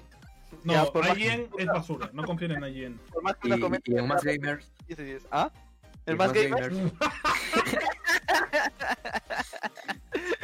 Escúchame, Más el video de. Samuel, por favor. El video de Samuel con los comentarios era. El Cocoro, brother. ¿Dónde está mi- Samuel? ¿Dónde está, dónde Me está el dolió, comentario me de dolió. Linkstar? Me A dolió. mí también me dolió. ¿Dónde está nuestra dolió. crítica de Antonio ahí puesta, no? Antonio Crespito, No. link. Cero- cero- Ya, ya, 0.5, muy pedorro.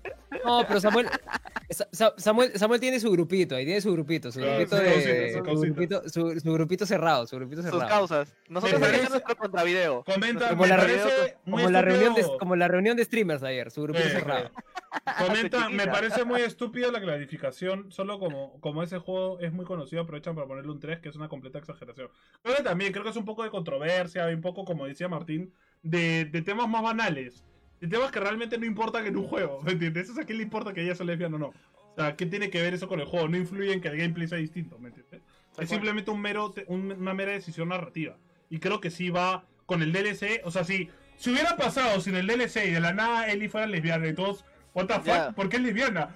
Entendería que la gente se enojara, Claro. pero hay un DLC que lo explica, que tiene sentido. Pero yo no sabía esto y resulta que cuando salió el DLC la gente criticó mucho por eso Sí, y mandó a la mierda el juego, mandó a la mierda el juego simplemente porque porque Ellie era era lesbiana. Y es como que, men, o sea, ¿qué problema hay? A ver, digamos, este Ellie ha vivido en un mundo postapocalíptico prácticamente y, y obviamente igual tiene sentimientos, tiene otra forma de ver las cosas y si le gustan las chicas, pues le gustan las chicas. ¿Qué, qué problema hay? No, no es tu problema. ¿Te afecta en algo?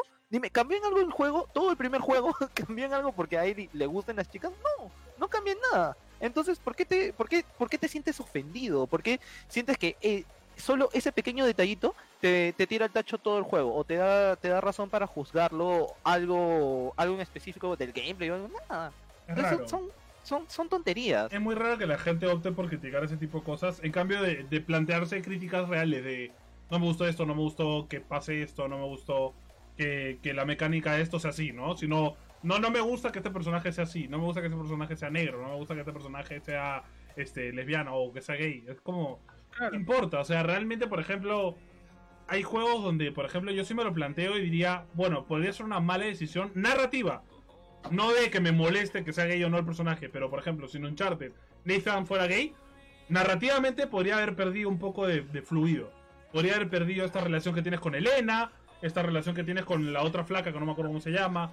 Pero es, que, pero es que, es que, es que claro, ahí, ahí, ahí no tiene sentido, pues, porque la historia es que, la historia de Uncharted 1 es que este pata y esta chica se enamoran intentando Exacto. salvar, a, salvarse o sobrevivir de este, de, de los mafiosos en una vaina maya, ¿no? O sea, también la historia de amor tiene muchos, tiene mucho que ver, ¿no? O sea, tú, Claro. tú realmente cuando está, cuando comienza la historia, cuando acaba, los quieres ver juntos, o sea, quieres ver, quieres ver que de alguna manera haya, haya alguna, alguna interacción amorosa, Ento- no interacción amorosa, sino terminen juntos, ¿no?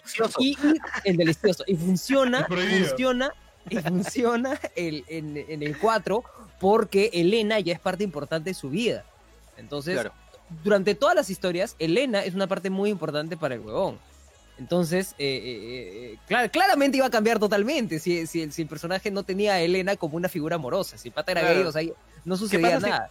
De la Elena, nada entonces, terminaba le siendo- Sally, ¿no? Claro, Elena y le gustaba Sally, ¿no? Hubiera sido otra cosa totalmente diferente, un poco, un, un poco, poco quizás, este, no tiene nada de malo, no tiene nada de malo, bizarro. pero, pero bizarro, ¿no? Este, que termine con su figura, porque termine con su figura paterna, pues, ¿no? Por eso, pues. Es que Que ese es el que tema. termine- O sea, son decisiones narrativas. Es como el hecho de que en Uncharted decidieran que el hermano de Nathan muera al comienzo del Uncharted 4. No me digan que es spoiler porque el juego ya lleva una eternidad afuera. O sea, si no han jugado Uncharted 4, mal ustedes por no jugar ese juegazo. Qué mal por ustedes. Y si no, jueguenlo. Pero esa es una decisión narrativa. Y, y el hecho de que la gente pase eso y tú digas, no, yo no quiero jugar. Es como, bro, eres un personaje que acaba de aparecer, ¿me entiendes? O sea, realmente no te, no te influye en nada. Entonces, son decisiones narrativas que toman los directores del juego. Y, y claro, el tema es este. He visto demasiado hate porque dicen que el juego es muy progre y se trata solo de una lesbiana enojada. Creo que el tema ahora de que la, la- los. No sé si son los Zoomers o la nueva generación de jugadores ahora son o muy sensibles. En plan de decir. A su, este. Este brother es negro, este brother es no sé qué, que ¿por qué no es, por qué no es negro? ¿Por qué, por qué tiene que ser un hombre blanco? Que no sé qué. O muy eh, hater de plan de, hola, qué pobre, ¿por qué la tipa tiene que ser lesbiana? Solo para que el juego sea progresista. Como que, brother, Sí, no pues. tiene nada que ver. Son humanos. O van a ser lesbianas, o van a ser negros, o van a ser blancos. va- Da igual, no tienen realmente. La gente le quiere buscar un trasfondo de racismo, un trasfondo de sexismo, a todo. Entonces, realmente no es algo que importe. Tú, el juego está hecho por así porque así lo desarrollaron y así lo pensaron para que tenga sentido. ¿Me entiendes? Es lo mismo con una película. No tiene por qué ser progresista o un progresista. Ahora, cuando ves casos muy achorados donde realmente te das cuenta que es ponerse la medallita de mira qué chéveres, somos progres, quiéranos por como Marvel con Endgame y la escena de todas las superheroínas fue como ya, Ya, pe, eso- Marvel, eso ya sí pe". fue, O sea, fue. es como Marvel poniéndose la medalla en plan, ah, qué progresistas somos, concha su madre. No, es como, o como Disney. Disney con, Pero ojo, con- ojo, con ojo, Star Wars. ojo, ahí- ahí- ah, ser- ahí tengo que ser, ahí tengo que darte la contra, porque nosotros pensamos eso desde nuestra posición de hombres blancos privilegiados. No, a mí me lo han dicho mujeres, ¿ah?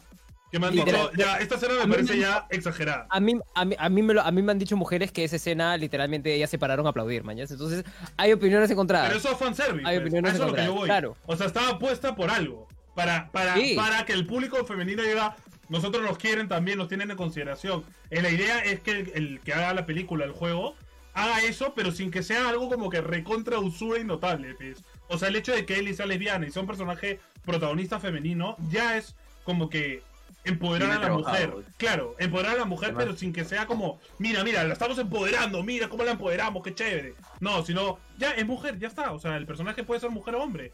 No importa, no debería haber una diferencia en eso. Eso es lo que yo voy. Que, que no sea algo como un intento arriesgado de, uy, para que las mujeres estén contentas, ¿me entiendes? Que fue un poco para eso. Fue como, para que Claro, las mujeres claro, se claro. levanten en el cine. Es como, no, Ah, bro, o sea, Claro, ah, ¿quieres tu caramelo? Toma tu caramelo. Claro, exacto, es Ah, como, eh, oye, puta, oye, no eh, jodas. ay, chicos, ella quiere su caramelo. Ella quiere- le voy a dar su caramelo. Por favor, mira, mira. Toma tu caramelo. A mí, a mí me encanta el meme ese de chicas, enseñen lo suyo. claro, Ese claro. meme es lo máximo. Si ahora le meten hate al Spider-Man Morales, ya sabemos por qué es. Yo creo que no porque Spider-Man es un caso particular donde Mike Morales, como personaje, ya está metido en la historia. Pero cuando salió Miles Morales, acuérdate que fue bien criticado. Sí, cuando, cuando Spider-Man era negro, ¡ah, Dios mío! Porque claro, Spider-Man fue un personaje blanco No, de no los puede ser. 60, ¿me entiendes? Entonces fue un eh. tema. Pero sí, pero Antonio, ahora... Antonio tiene razón, Antonio tiene razón, es una parte, es una, es una cosa totalmente diferente porque Ma- Miles ya pasó por este hate por su, por su raza. O sea, ya literalmente ya lo pasó. O sea, ya lo pasó en los cómics, ya la gente lo aceptó, ya la gente ya medio se calmó en ese sentido y ya los haters fueron este, abolidos en ese sentido hace años. Entonces, Miles. Morales ya es un personaje posicionado aceptado como el segundo. Spider-Man y, y aceptado. Y ha tenido, claro, la película, una película ganadora del Oscar prácticamente. Obvio. La única Entonces, una de las creo que- de ganadoras Con. Spider-Man, Mike Morales no va a pasar. El hate va a venir más de na- más que del hecho de que Mike Morales sea el prota, va a venir de que el hecho de que son DLC, o sea, que es una, una Sí. puta estafa, ¿no? Sí, Eh, sí, sí. O casi todas las series de Netflix, tal cual. O sea, ahora Netflix solo tiene que hacer series de gente homosexual, de color, y, y es como, tampoco es necesario. O sea, yo entiendo que quieras que los personajes sean distintos y no sea siempre lo mismo, hombre blanco heterosexual, me parece genial. Pero ya hay un punto donde te das cuenta que es forzado, que es como, tiene que ser así porque si no, no va a vender o la gente no va a estar contenta. O sea, al creador de contenido o al desarrollador o al director o al guionista no le tiene que importar si a alguien le va a molestar o no su historia. Le tiene que importar que su historia tenga sentido y funcione. O sea, si mi historia, el personaje principal es lesbiana, tiene que funcionar en el hecho de que se entienda que es lesbiana y tenga razones para hacerlo. No porque sea lesbiana porque, puta, lo he tenido que meter a la fuerza. Eso es lo que, lo que me- a mí me importa. Porque todos son blancos en Linkstar, tu pote. Sebastián es blanco, no, no, jodas. Y Be- Beto, Lo que pasa, Beto, weón. lo que pasa es que Sebastián. Lo que pasa, ahí en la cara. Se, se ha hecho un blanqueo. Se, se ha comprado su light en jabón. la cara y su pareciera jabón. que le hubiéramos. Pareciera que le hubiéramos pasado un trapo de lejía en la cara, pareciera porque tiene el ring light en la cara. Y Beto no mostramos su cara porque es de comas, entonces te puede asustar. Esa es, esa es más o menos, tiene, tiene tajos, es horrible. Entonces, Además, Sebas, este, en- Sebas en los juegos es, es bien inclusivo. Soy negrazo. Soy, soy, soy, soy un sambo. Siempre. Y ustedes me critican Porque eso. todos son hombres. ¡Ey, ey! Yo siempre soy Sebastián- mujer en los juegos, papi, ¿ah? Sebas tiene, Sebas tiene, Sebas tiene poto de, de negro, entonces este, también en ese sentido somos inclusivos. ¿Por qué somos hombres? Porque hasta ahora no hemos encontrado una mujer que quiera hablar con nosotros, aparte de Jenny. Exacto, exacto. ¿Dónde Ya- está, dónde ya está el gay que- en, en Y es Linkstar? como que mucho roche, mucho roche, mucho roche invitar a Jenny tantas veces. Entonces, hasta ahora, hasta ahora no, hemos, no, hemos, no hemos obtenido respuesta este, positiva por parte de, algunas Pero- personalidades femeninas que hemos intentado invitar. Nos han tirado arroz, así decirlo, ¿no? Dice ese, este, Sira, contéstame los mensajes. Y este, un no te votes tanto. Este, así. Bueno, esa es, esa es más o menos, esa es más o menos tu respuesta. Y lo que yo quería, lo que yo quería acotar a lo que tú dices, Antonio, sí, entiendo, entiendo que, que a veces la narrativa simp off. Modo ¿Qué me, quito, el traje simp y lo voto para allá. Ya, este, a lo que tú dices, Antonio, es que yo sí entiendo a veces a las personas que sí tienen eso, ¿por qué?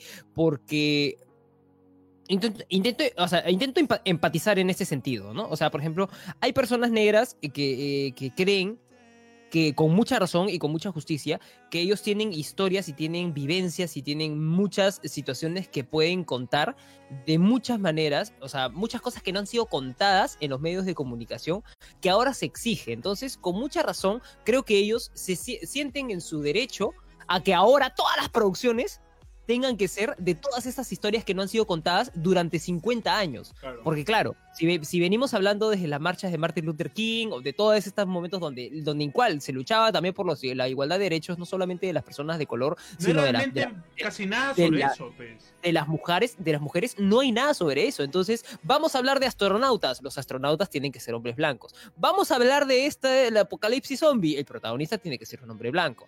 Y el, y el que primero en morir tiene que ser negro. Vamos a hablar de este tipo de cosas. Entonces, siempre, eh, yo siento que a veces eh, hay una deuda que se tiene que cumplir poco a poco. Estoy totalmente de acuerdo contigo. O lo que hizo Riot con Valorant. No vamos a meter personajes morenos, pero vamos a hacerlo de contra estereotipo. Es como, ¿pero por qué? ¿Por qué el negro de. O sea, ¿por qué este Phoenix, que es un negro eh, inglés, tiene que hablar como si fuera un inglés de, de barrio? ¿Por qué, Pero pero recogido de África. por qué la brasileña tiene que hablar así, como si fuera la reina del carnaval? O sea, no. ¿Por qué reina tiene que decir frases en español porque es mexicana? O sea, ¿o por qué tiene que hablar solo en inglés y decir frases en español? ¿Que hable solo en español? ¿Por qué tiene que hablar Claro. en inglés? ¿Me entiendes? Es como, ¿por qué? ¿Por qué? O sea, a mí me molesta eso. Es como, Rayo claramente es ponerlas en la medalla, ¿no? Ponemos personajes afroamericanos, pero los hacemos estereotipados para que la gente no se sienta incómoda. Pues. Es como, ¿pero por qué? O sea, es lo que yo no entiendo. Si quieres poner personajes afroamericanos, ponlos como son realmente. O sea, Pero es que, claro, ese es, ese es, ese es un error feo, ese es un error horrible, grosso de, de, de no sé. O sea, Riot, Riot, está, Riot está en Estados Unidos, ¿verdad? Entonces es, es un error gringo bien feo el de Corea, no saber. eh, Corea. Rayo Entonces, Corea. Entonces es un error horrible el, el realmente no estudiar a, a- a las nacionalidades que vas a poner, ¿no? Es, es ya, sobre todo, sobre todo en, en la coyuntura en la que estás, ¿no? Que gente así como tú dices, ¿no? Que se pone sensible y, y quizás ataca por todo. Todos estamos sensibles y todos entendemos esto. Y cuando vemos este tipo de cosas hacemos como el, ay, la fregaste, causa, ay, ay, ay. Porque sabemos qué es lo que está, sabemos cómo va a reaccionar las personas. Incluso yo, yo siempre me, me- me quejo de, de Valorant y de su traducción latinoamericana pedorra, que literalmente hace hablar a Fénix y a Reis como si fueran, eh, como si no pudieran hablar, tío, como si no pudieran gesticular una palabra bien. Y la pobre Jet termina hablando como si fuera el, el cliché coreano, chino más asqueroso del mundo. Y la Sage, Dios mío, ¿qué les pasa? O sea, realmente todas las cosas es, son, son, son bien, son bien Es feas. y- raro, y- porque y- luego ves LOL y los personajes que también tienen interacción y también son de color y de otras razas y de mil mundos, no tienen tantos estereotipos. Entonces, ¿por qué Valorant de la nada es como mega estereotipado? ¿Por qué? O sea, ¿por qué? Por ejemplo, en World War Z nos pasó lo mismo, ¿no? Se encuentran un alemán, pero el brother no habla alemán, habla inglés y habla, habla, como, como al Arnold Schwarzenegger del bananero, ¿me entiendes? Entonces, como que, ¿por qué? No tiene lógica. Literal. Y eso, y eso te saca, tío. Eso te saca del, del, del- del juego, de todo lo que estabas viendo, pues, ¿no? Al final de cuentas, eh, si yo tenía el World War Z en español, o sea, con, o sea en un en idioma, supongo, inglés, que era el idioma original, y, y con subtítulos en español. ¿Por qué los patas no podrían hablar en. en, en- en- en- en- bueno, estaban en dónde? En Jerusalén. ¿Por qué no podían hablar en, hebreo? ¿Por qué no podían hablar en, en- Que en idioma? inglés masticado. ¿Por qué? ¿Por qué? ¿Por qué no podían hablar los rusos O en, sea, en-? Eso No pasa mucho. Me pasó a mí con, con Tomb Raider también. Para tener subtítulos. Pasan un montón de juegos. Me pasó en Tomb Raider que, que Sarah Cro- Lara Croft encuentra una ciudad perdida en Perú y los peruanos hablan en inglés. Entonces es como, ¿por qué no hablan quechua? ¿Por qué? Si te- es una ciudad oculta del mundo, supuestamente, maya, azteca, no sé qué vaina, y lo vuelven de la nata, hablan, hey, how you doing? Hay un es como, himna, hay un himna adentro. sí, es como, van al británico, ¿qué onda? O sea, no entiendo. Ni en Lima te hablan bien el inglés y allá te lo van a hablar en el. Exacto, es como, o sea, son, son cositas. Los streamers ahí- La gente que ve los streams les piden que cambien a español porque no entienden ni mierda de inglés y ahora, puta, los, los de la aldea van a, van Eso, a eso hablar es en lo inglés. que, lo- a lo que yo voy con, con mal, mala redacción o mala producción, ¿no? Cuando tú realmente no te metes en la cabeza de, como desarrollador de juegos de decir, pucha, a ver, mi personaje va a estar en una ciudad perdida en Perú, donde, a ver, ¿qué idiomas hablan en Perú? Google, Perú, eh, languages, puta, quechua, aymara, que no sé qué. Tráeme un brother que hable quechua. Escríbeme unos diálogos, que no sé qué. Pam, pim, pum, listo, hecho. No, no, Claro. hay que hacerlo en inglés, ¿para qué complicarnos? Que hablen en inglés, bla, bla, bla. O sea, es como poca, pocas ganas, pocas ganas. Y creo que esto Tío, de que Elisa lesbiana no es realmente algo así, no es realmente algo que tú sientas que lo han metido ahí porque sí. ¿Qué chucha, voy a, ¿Qué chucha voy a gastar en un traductor de quechua, tío? Simplemente voy a hacer mi pastito más chévere. Voy a gastar hacer mi pastito más chévere, men. Esas ya son decisiones de decisiones de, de desarrollo, así que, tío, agarras al director y le metes tres lapazos en la cabeza. No, pero ese, ese, ese huele a, Cero a, respeto. a cuentas. Ese huele a cuentas. Eso no huele a director. Ese huele al típico boomer que está ahí. eh, sí, mira, la idea es que Clara Croft entra a una ciudad perdida en Perú, pues ya. Ya es una ciudad perdida, una cultura que se mezclaron los incas y los mayas. O sea, lo caso, lo caso.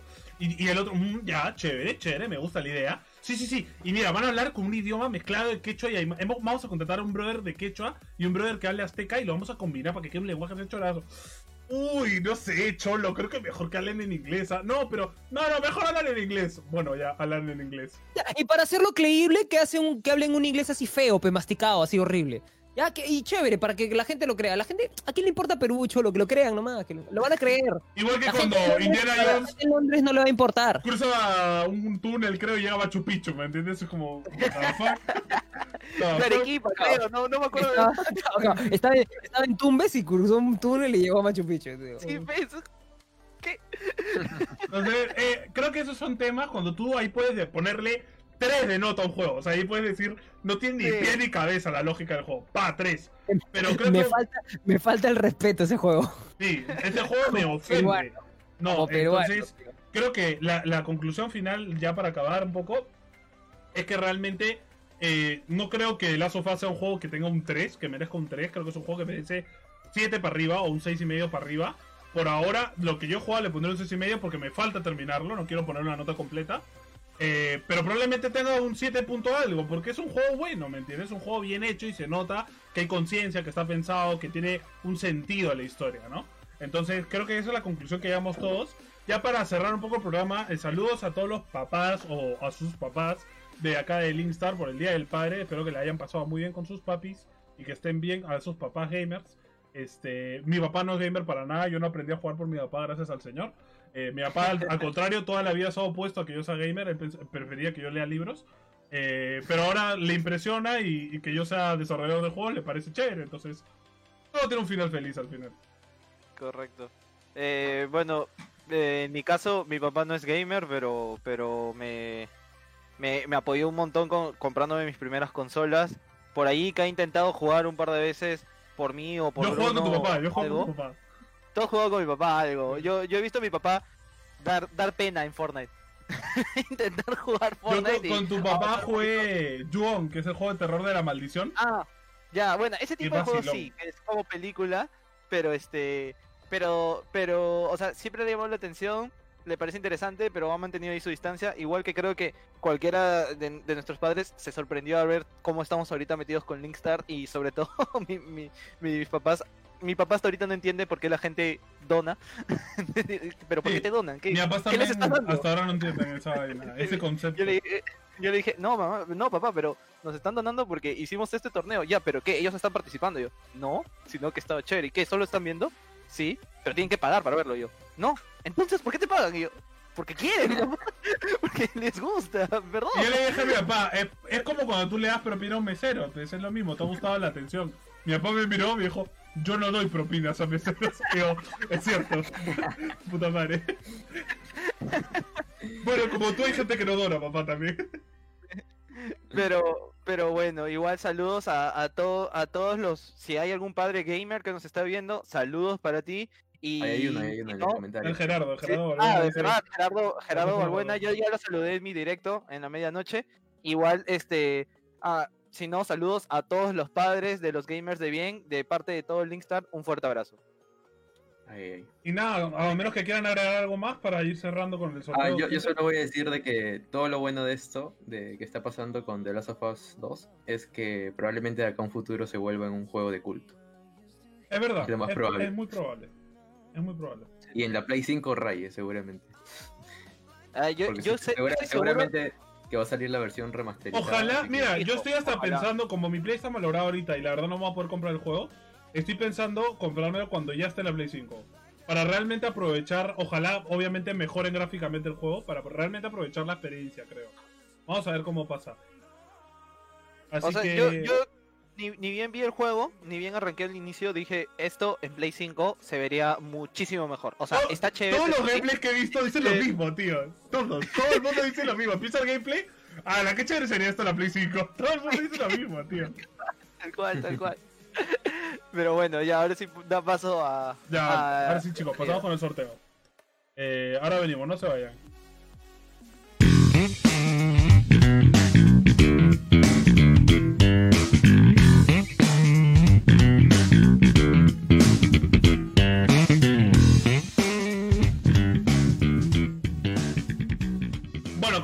Todos los, todos los domingos en el, en el, en el juego, iba decir, en el, en el en vivo estamos sorteando un juego eh, al final del programa para todos los que hayan compartido o donado durante la transmisión y es totalmente gratuito. De nuevo, tenemos, recordarles que tenemos una publicación en la página de otro juego que sí estamos sorteando para fin de mes, es el Jurassic Park World, que es un juegazo.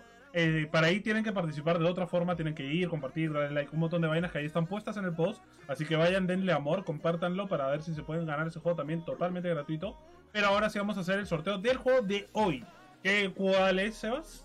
¿El de hoy? El juego del, del día de hoy es, acá lo tengo, es ah, The Sword of Dito, Mormon's Curse. Es este, es un indie de acción aventura RPG, ¿no? Eh, el código de, del código, casi digo código de descuento, el código de reclamo es para Steam. Eh, recuerden que se sortea entre la gente que, que ha compartido, que ha donado y sobre todo que esté presente ahorita en el Exacto, vivo. es importante que estén presentes. Si el ganador no está en el en vivo, vamos a darle a- paso al siguiente ganador. Así hasta que esté acá. O sea, nadie que comparte me voy. No, esa vaina ya no, ya no se da. Sea, no nos parece Contamos bien hasta tres. comper- compartir y me voy, muchas gracias. No, no. Acá se Contamos hasta comparte tres, y se espera. Venga, Claro, como. Augusto Ferrando. por favor, Sebastián, redoble de tambores. Sorteo, por favor. Y sorteamos y el ganador es Cristian Lazarte. Debido a que ha donado, él ha tenido como tres entradas Cristian, ¿estás que- ahí? Porque si no estás, a la una. Cristian a las dos. a las Te friegas, dos. Cristian, te friegas, ¿ah? Si no estás ahí, perdiste, Ah, cholo. ah, Cristian, ter- no, no, pero no Hay que contar que hay retraso, hay que contar que hay retraso. Cristian, tercera llamada. Cristian. Cristian. Uy, lo peor de todo es que Cristian. Cristian Lazarte. Cristian Lazarte. Te llama, Cristian Lazarte, te llaman en secretaría, presentarte, presentarte a la oficina del director. Te está buscando tu mamá. No No está. Venga, siguiente, ¿No está? otra vez. Bueno, eh, yo justo mandé tres puestos por si acaso. A ver, y el, perfecto, perfecto. el- el siguiente puesto ha demostrado estar presente ahorita y es Gabriel Martín. ¡Eh, Gemar! Bueno, Gran Gemar, muchas muchas felicitaciones porque te has ganado un juego totalmente gratis. Y justo estaba diciendo como next, next, me- metió la presión para ver si le tocaba. Así que felicitaciones, Gabriel Martín, por el, por el premio del jueguito de hoy día. Eh, no se olviden, todos los domingos en el programa estamos sorteando un juego totalmente gratis a la gente que comparta y que done en el stream. Así que para la gente, como dice siempre Martín de Spotify, si quieren participar en estos sorteos, solo tienen que entrar a los envíos domingo a las 7 de la tarde. Así que nada, chicos, que creo con esto, con esta buena nota y esta felicidad, nos despedimos por el día de hoy, por esta semana. El próxima semana, Sebastián ya ha subido un banner nuevo en la página para que vean qué días estamos streameando y qué días es el programa, así que no se la puedan perder sí o sí. Así que nada, eh, vamos, a, vamos despidiéndonos. Yo soy Antonio Crespito, me pueden encontrar en Twitch como Antonio Crespito, tal cual. Eh, twitch.tv slash Antonio Crespito. Y ahí me pueden ver de lunes a viernes todas las noches. Así que los espero por ahí. Eh, bueno, yo soy experto, me pueden encontrar en Instagram, en Facebook y en Twitch como experto. En Twitch estoy transmitiendo los de lunes a viernes eh, en horario tarde, de, a partir de las 5 de la tarde hasta las 7 y de ahí volvemos a las 11 de la noche. Ahorita estoy streameando The Last of Us hasta que lo terminemos. Ah, lo más probable es que lo termine ahorita después de, un rato o si no mañana lo estaríamos terminando por lo que creo, por lo que creo. Y de allí continuamos con un dual lock que nos propuso Chino Pokefam, que se suscribió al canal, es el primer suscriptor del mes del canal y nos propuso nos propuso hacer un dual lock con él, entonces vamos ahí a estar jugando un poco de creo que era Pokémon Soul Silver, pero en randomi- randomizado, así que ahí le metemos. Perfecto, Martín. Bueno, a mí, chicos, me pueden encontrar como Martinin5. Estoy en Facebook y en Twitch como Martinin5. También estoy en Twitter. Me pueden encontrar también, seguir en mis redes sociales de actor. Se vienen bonitas cosas. Eh, voy a estar como Martín Velázquez en Facebook y Martín Velázquez L en Instagram. Nos vemos por ahí. Gracias por estar aquí con nosotros. Para nosotros es muy importante. Hacemos este podcast con muchísimo amor y cualquier tipo de, de, de, de reacción, cualquier tipo de, muestra de amor, de compartida, para nosotros es sumamente chévere y sumamente bonito. Así que gracias por estar con nosotros. Beto, ¿tú tienes algo que decir? Eh, nada, pues, ah, pueden seguirme en bebeto.p y también en, en nivel bonus, que acaba de salir un episodio hoy día acerca de la historia de desarrollo de The Last of Us 1. Está- Ah, está so, vayan bonito, a darle mucho amor porque los videos de nivel bonus son de concha su madre, es el mejor contenido que tenemos, así que vayan a darle amor y véanlo chicos. Así que nada, con esto terminamos esta semana y nos estamos viendo la próxima semana el domingo a las 7 de la tarde, no se olviden, así que los esperamos. Muchas gracias y hasta luego. Chau chau. Nos. Chao.